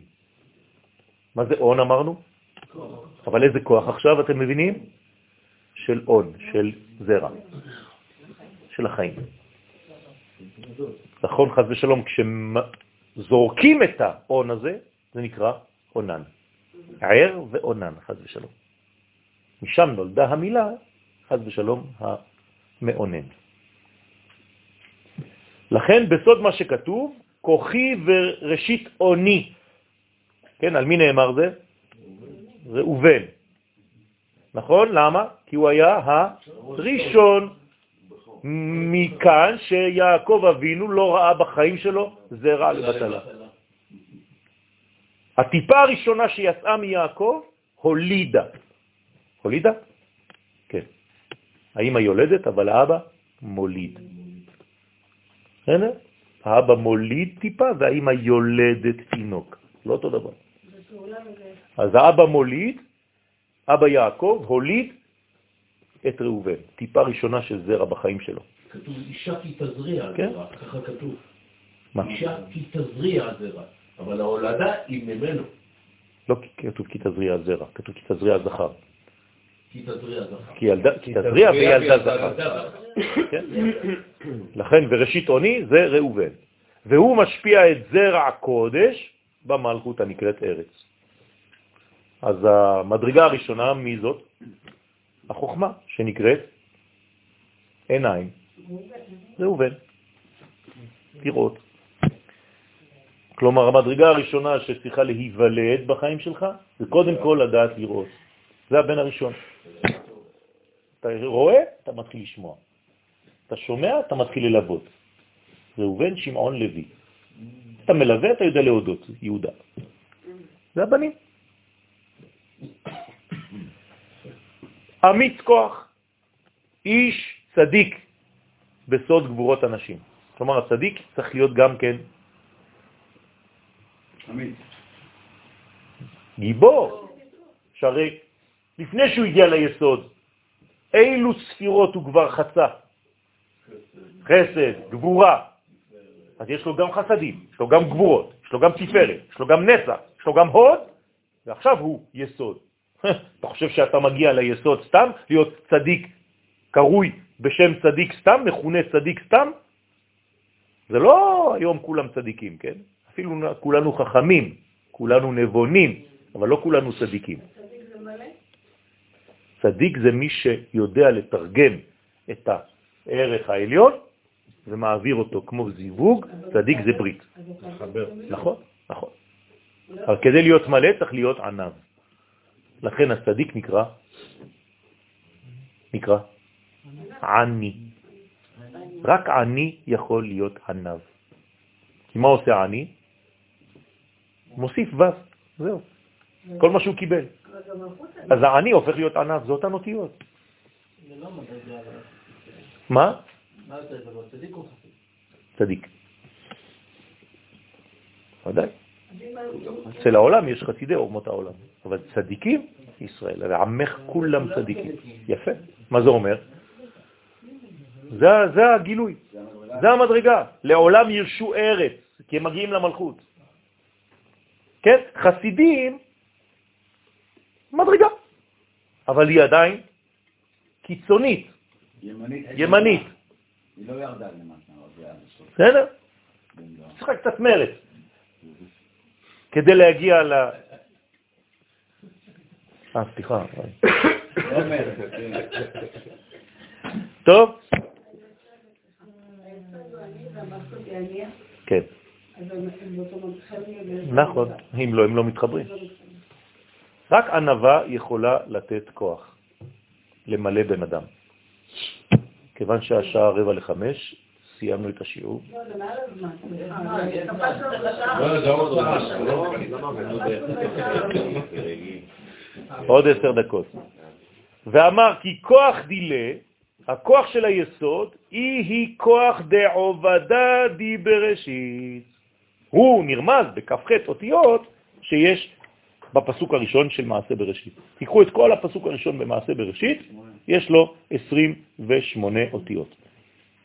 והיינו סוד החסדים והגבורות שבשתי הידיים, ובכל יד יש י"ד פרקים, ביחד כמספר כוח. כן, 14 ו-14, 28. כן, שמאלו החסדים והגבורות מתאמץ, כן, כוח היסוד. מאיפה יוצא היסוד? מהקו האמצעי. כמה ידיים יש לנו בעצם? שלוש. שלוש ידיים. היד הימנית, היד השמאלית, וכל החזה זה יד. כשאתם מרימים דבר כבד, זה מונח על החזה. הידיים הן מחזיקות, אבל החזה... כן. ועל ידי החוג, אז אתה צריך להוציא יד כן, קטנה, היא בעצם היד הגדולה. דרך אגב, זה מה שיצר במצרים, יד חזקה, יד. יד החזקה, יד הגדולה ויד הרמה. מי, מי ראשון? לא, גדולה. גדולה, חסד, לך השם הגדולה. אחרי זה חזקה, גבורה, ורמה תפארת.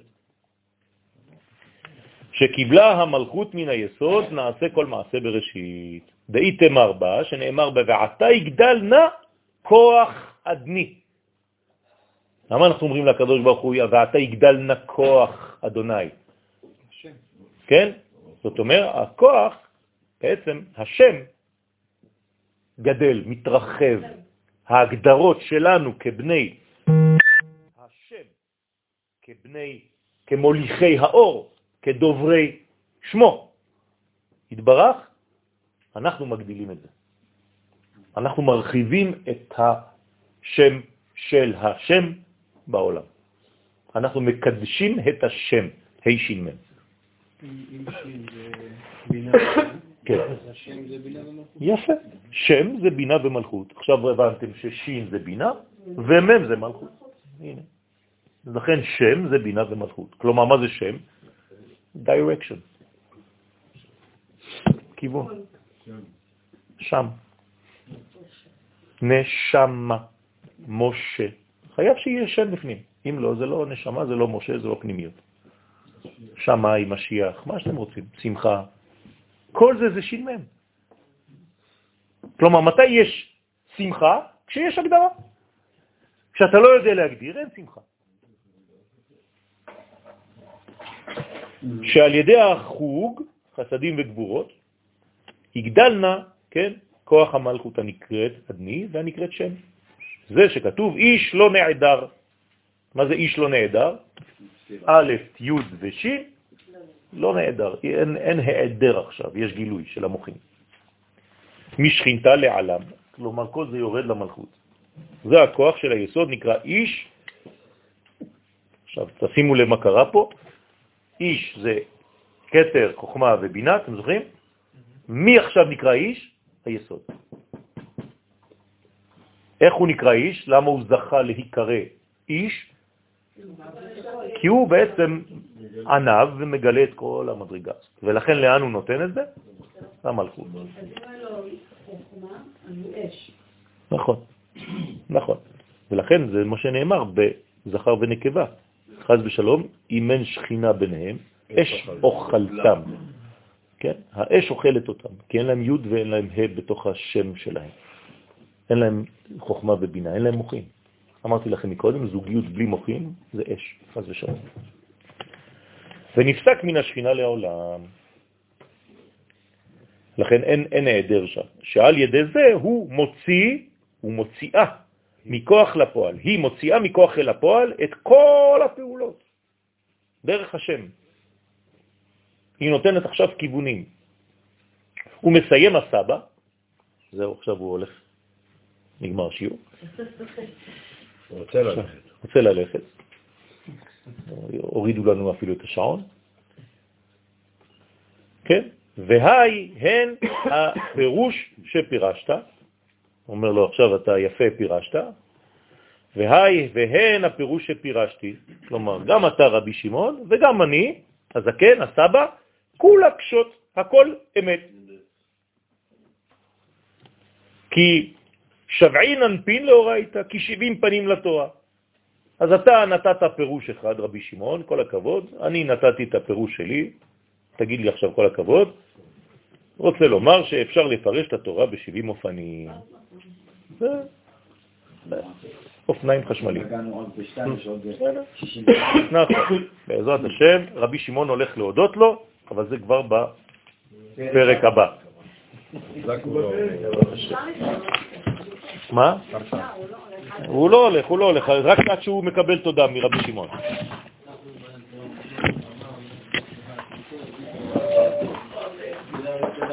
אמן. אמן.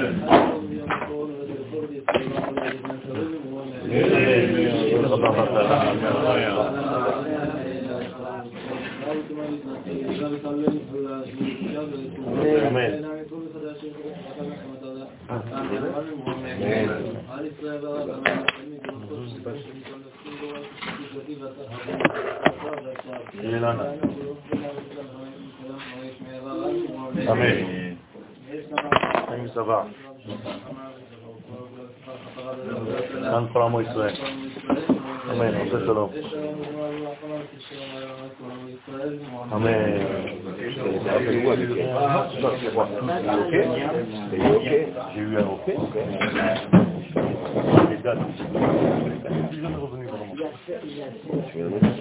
J'ai appelé, j'ai laissé des messages. J'ai appelé des gens, j'ai appelé des, gens qui travaillent là. Dit son nom, j'ai dit matin, laissez-nous le message, je vous rappelle. Voilà. Donc,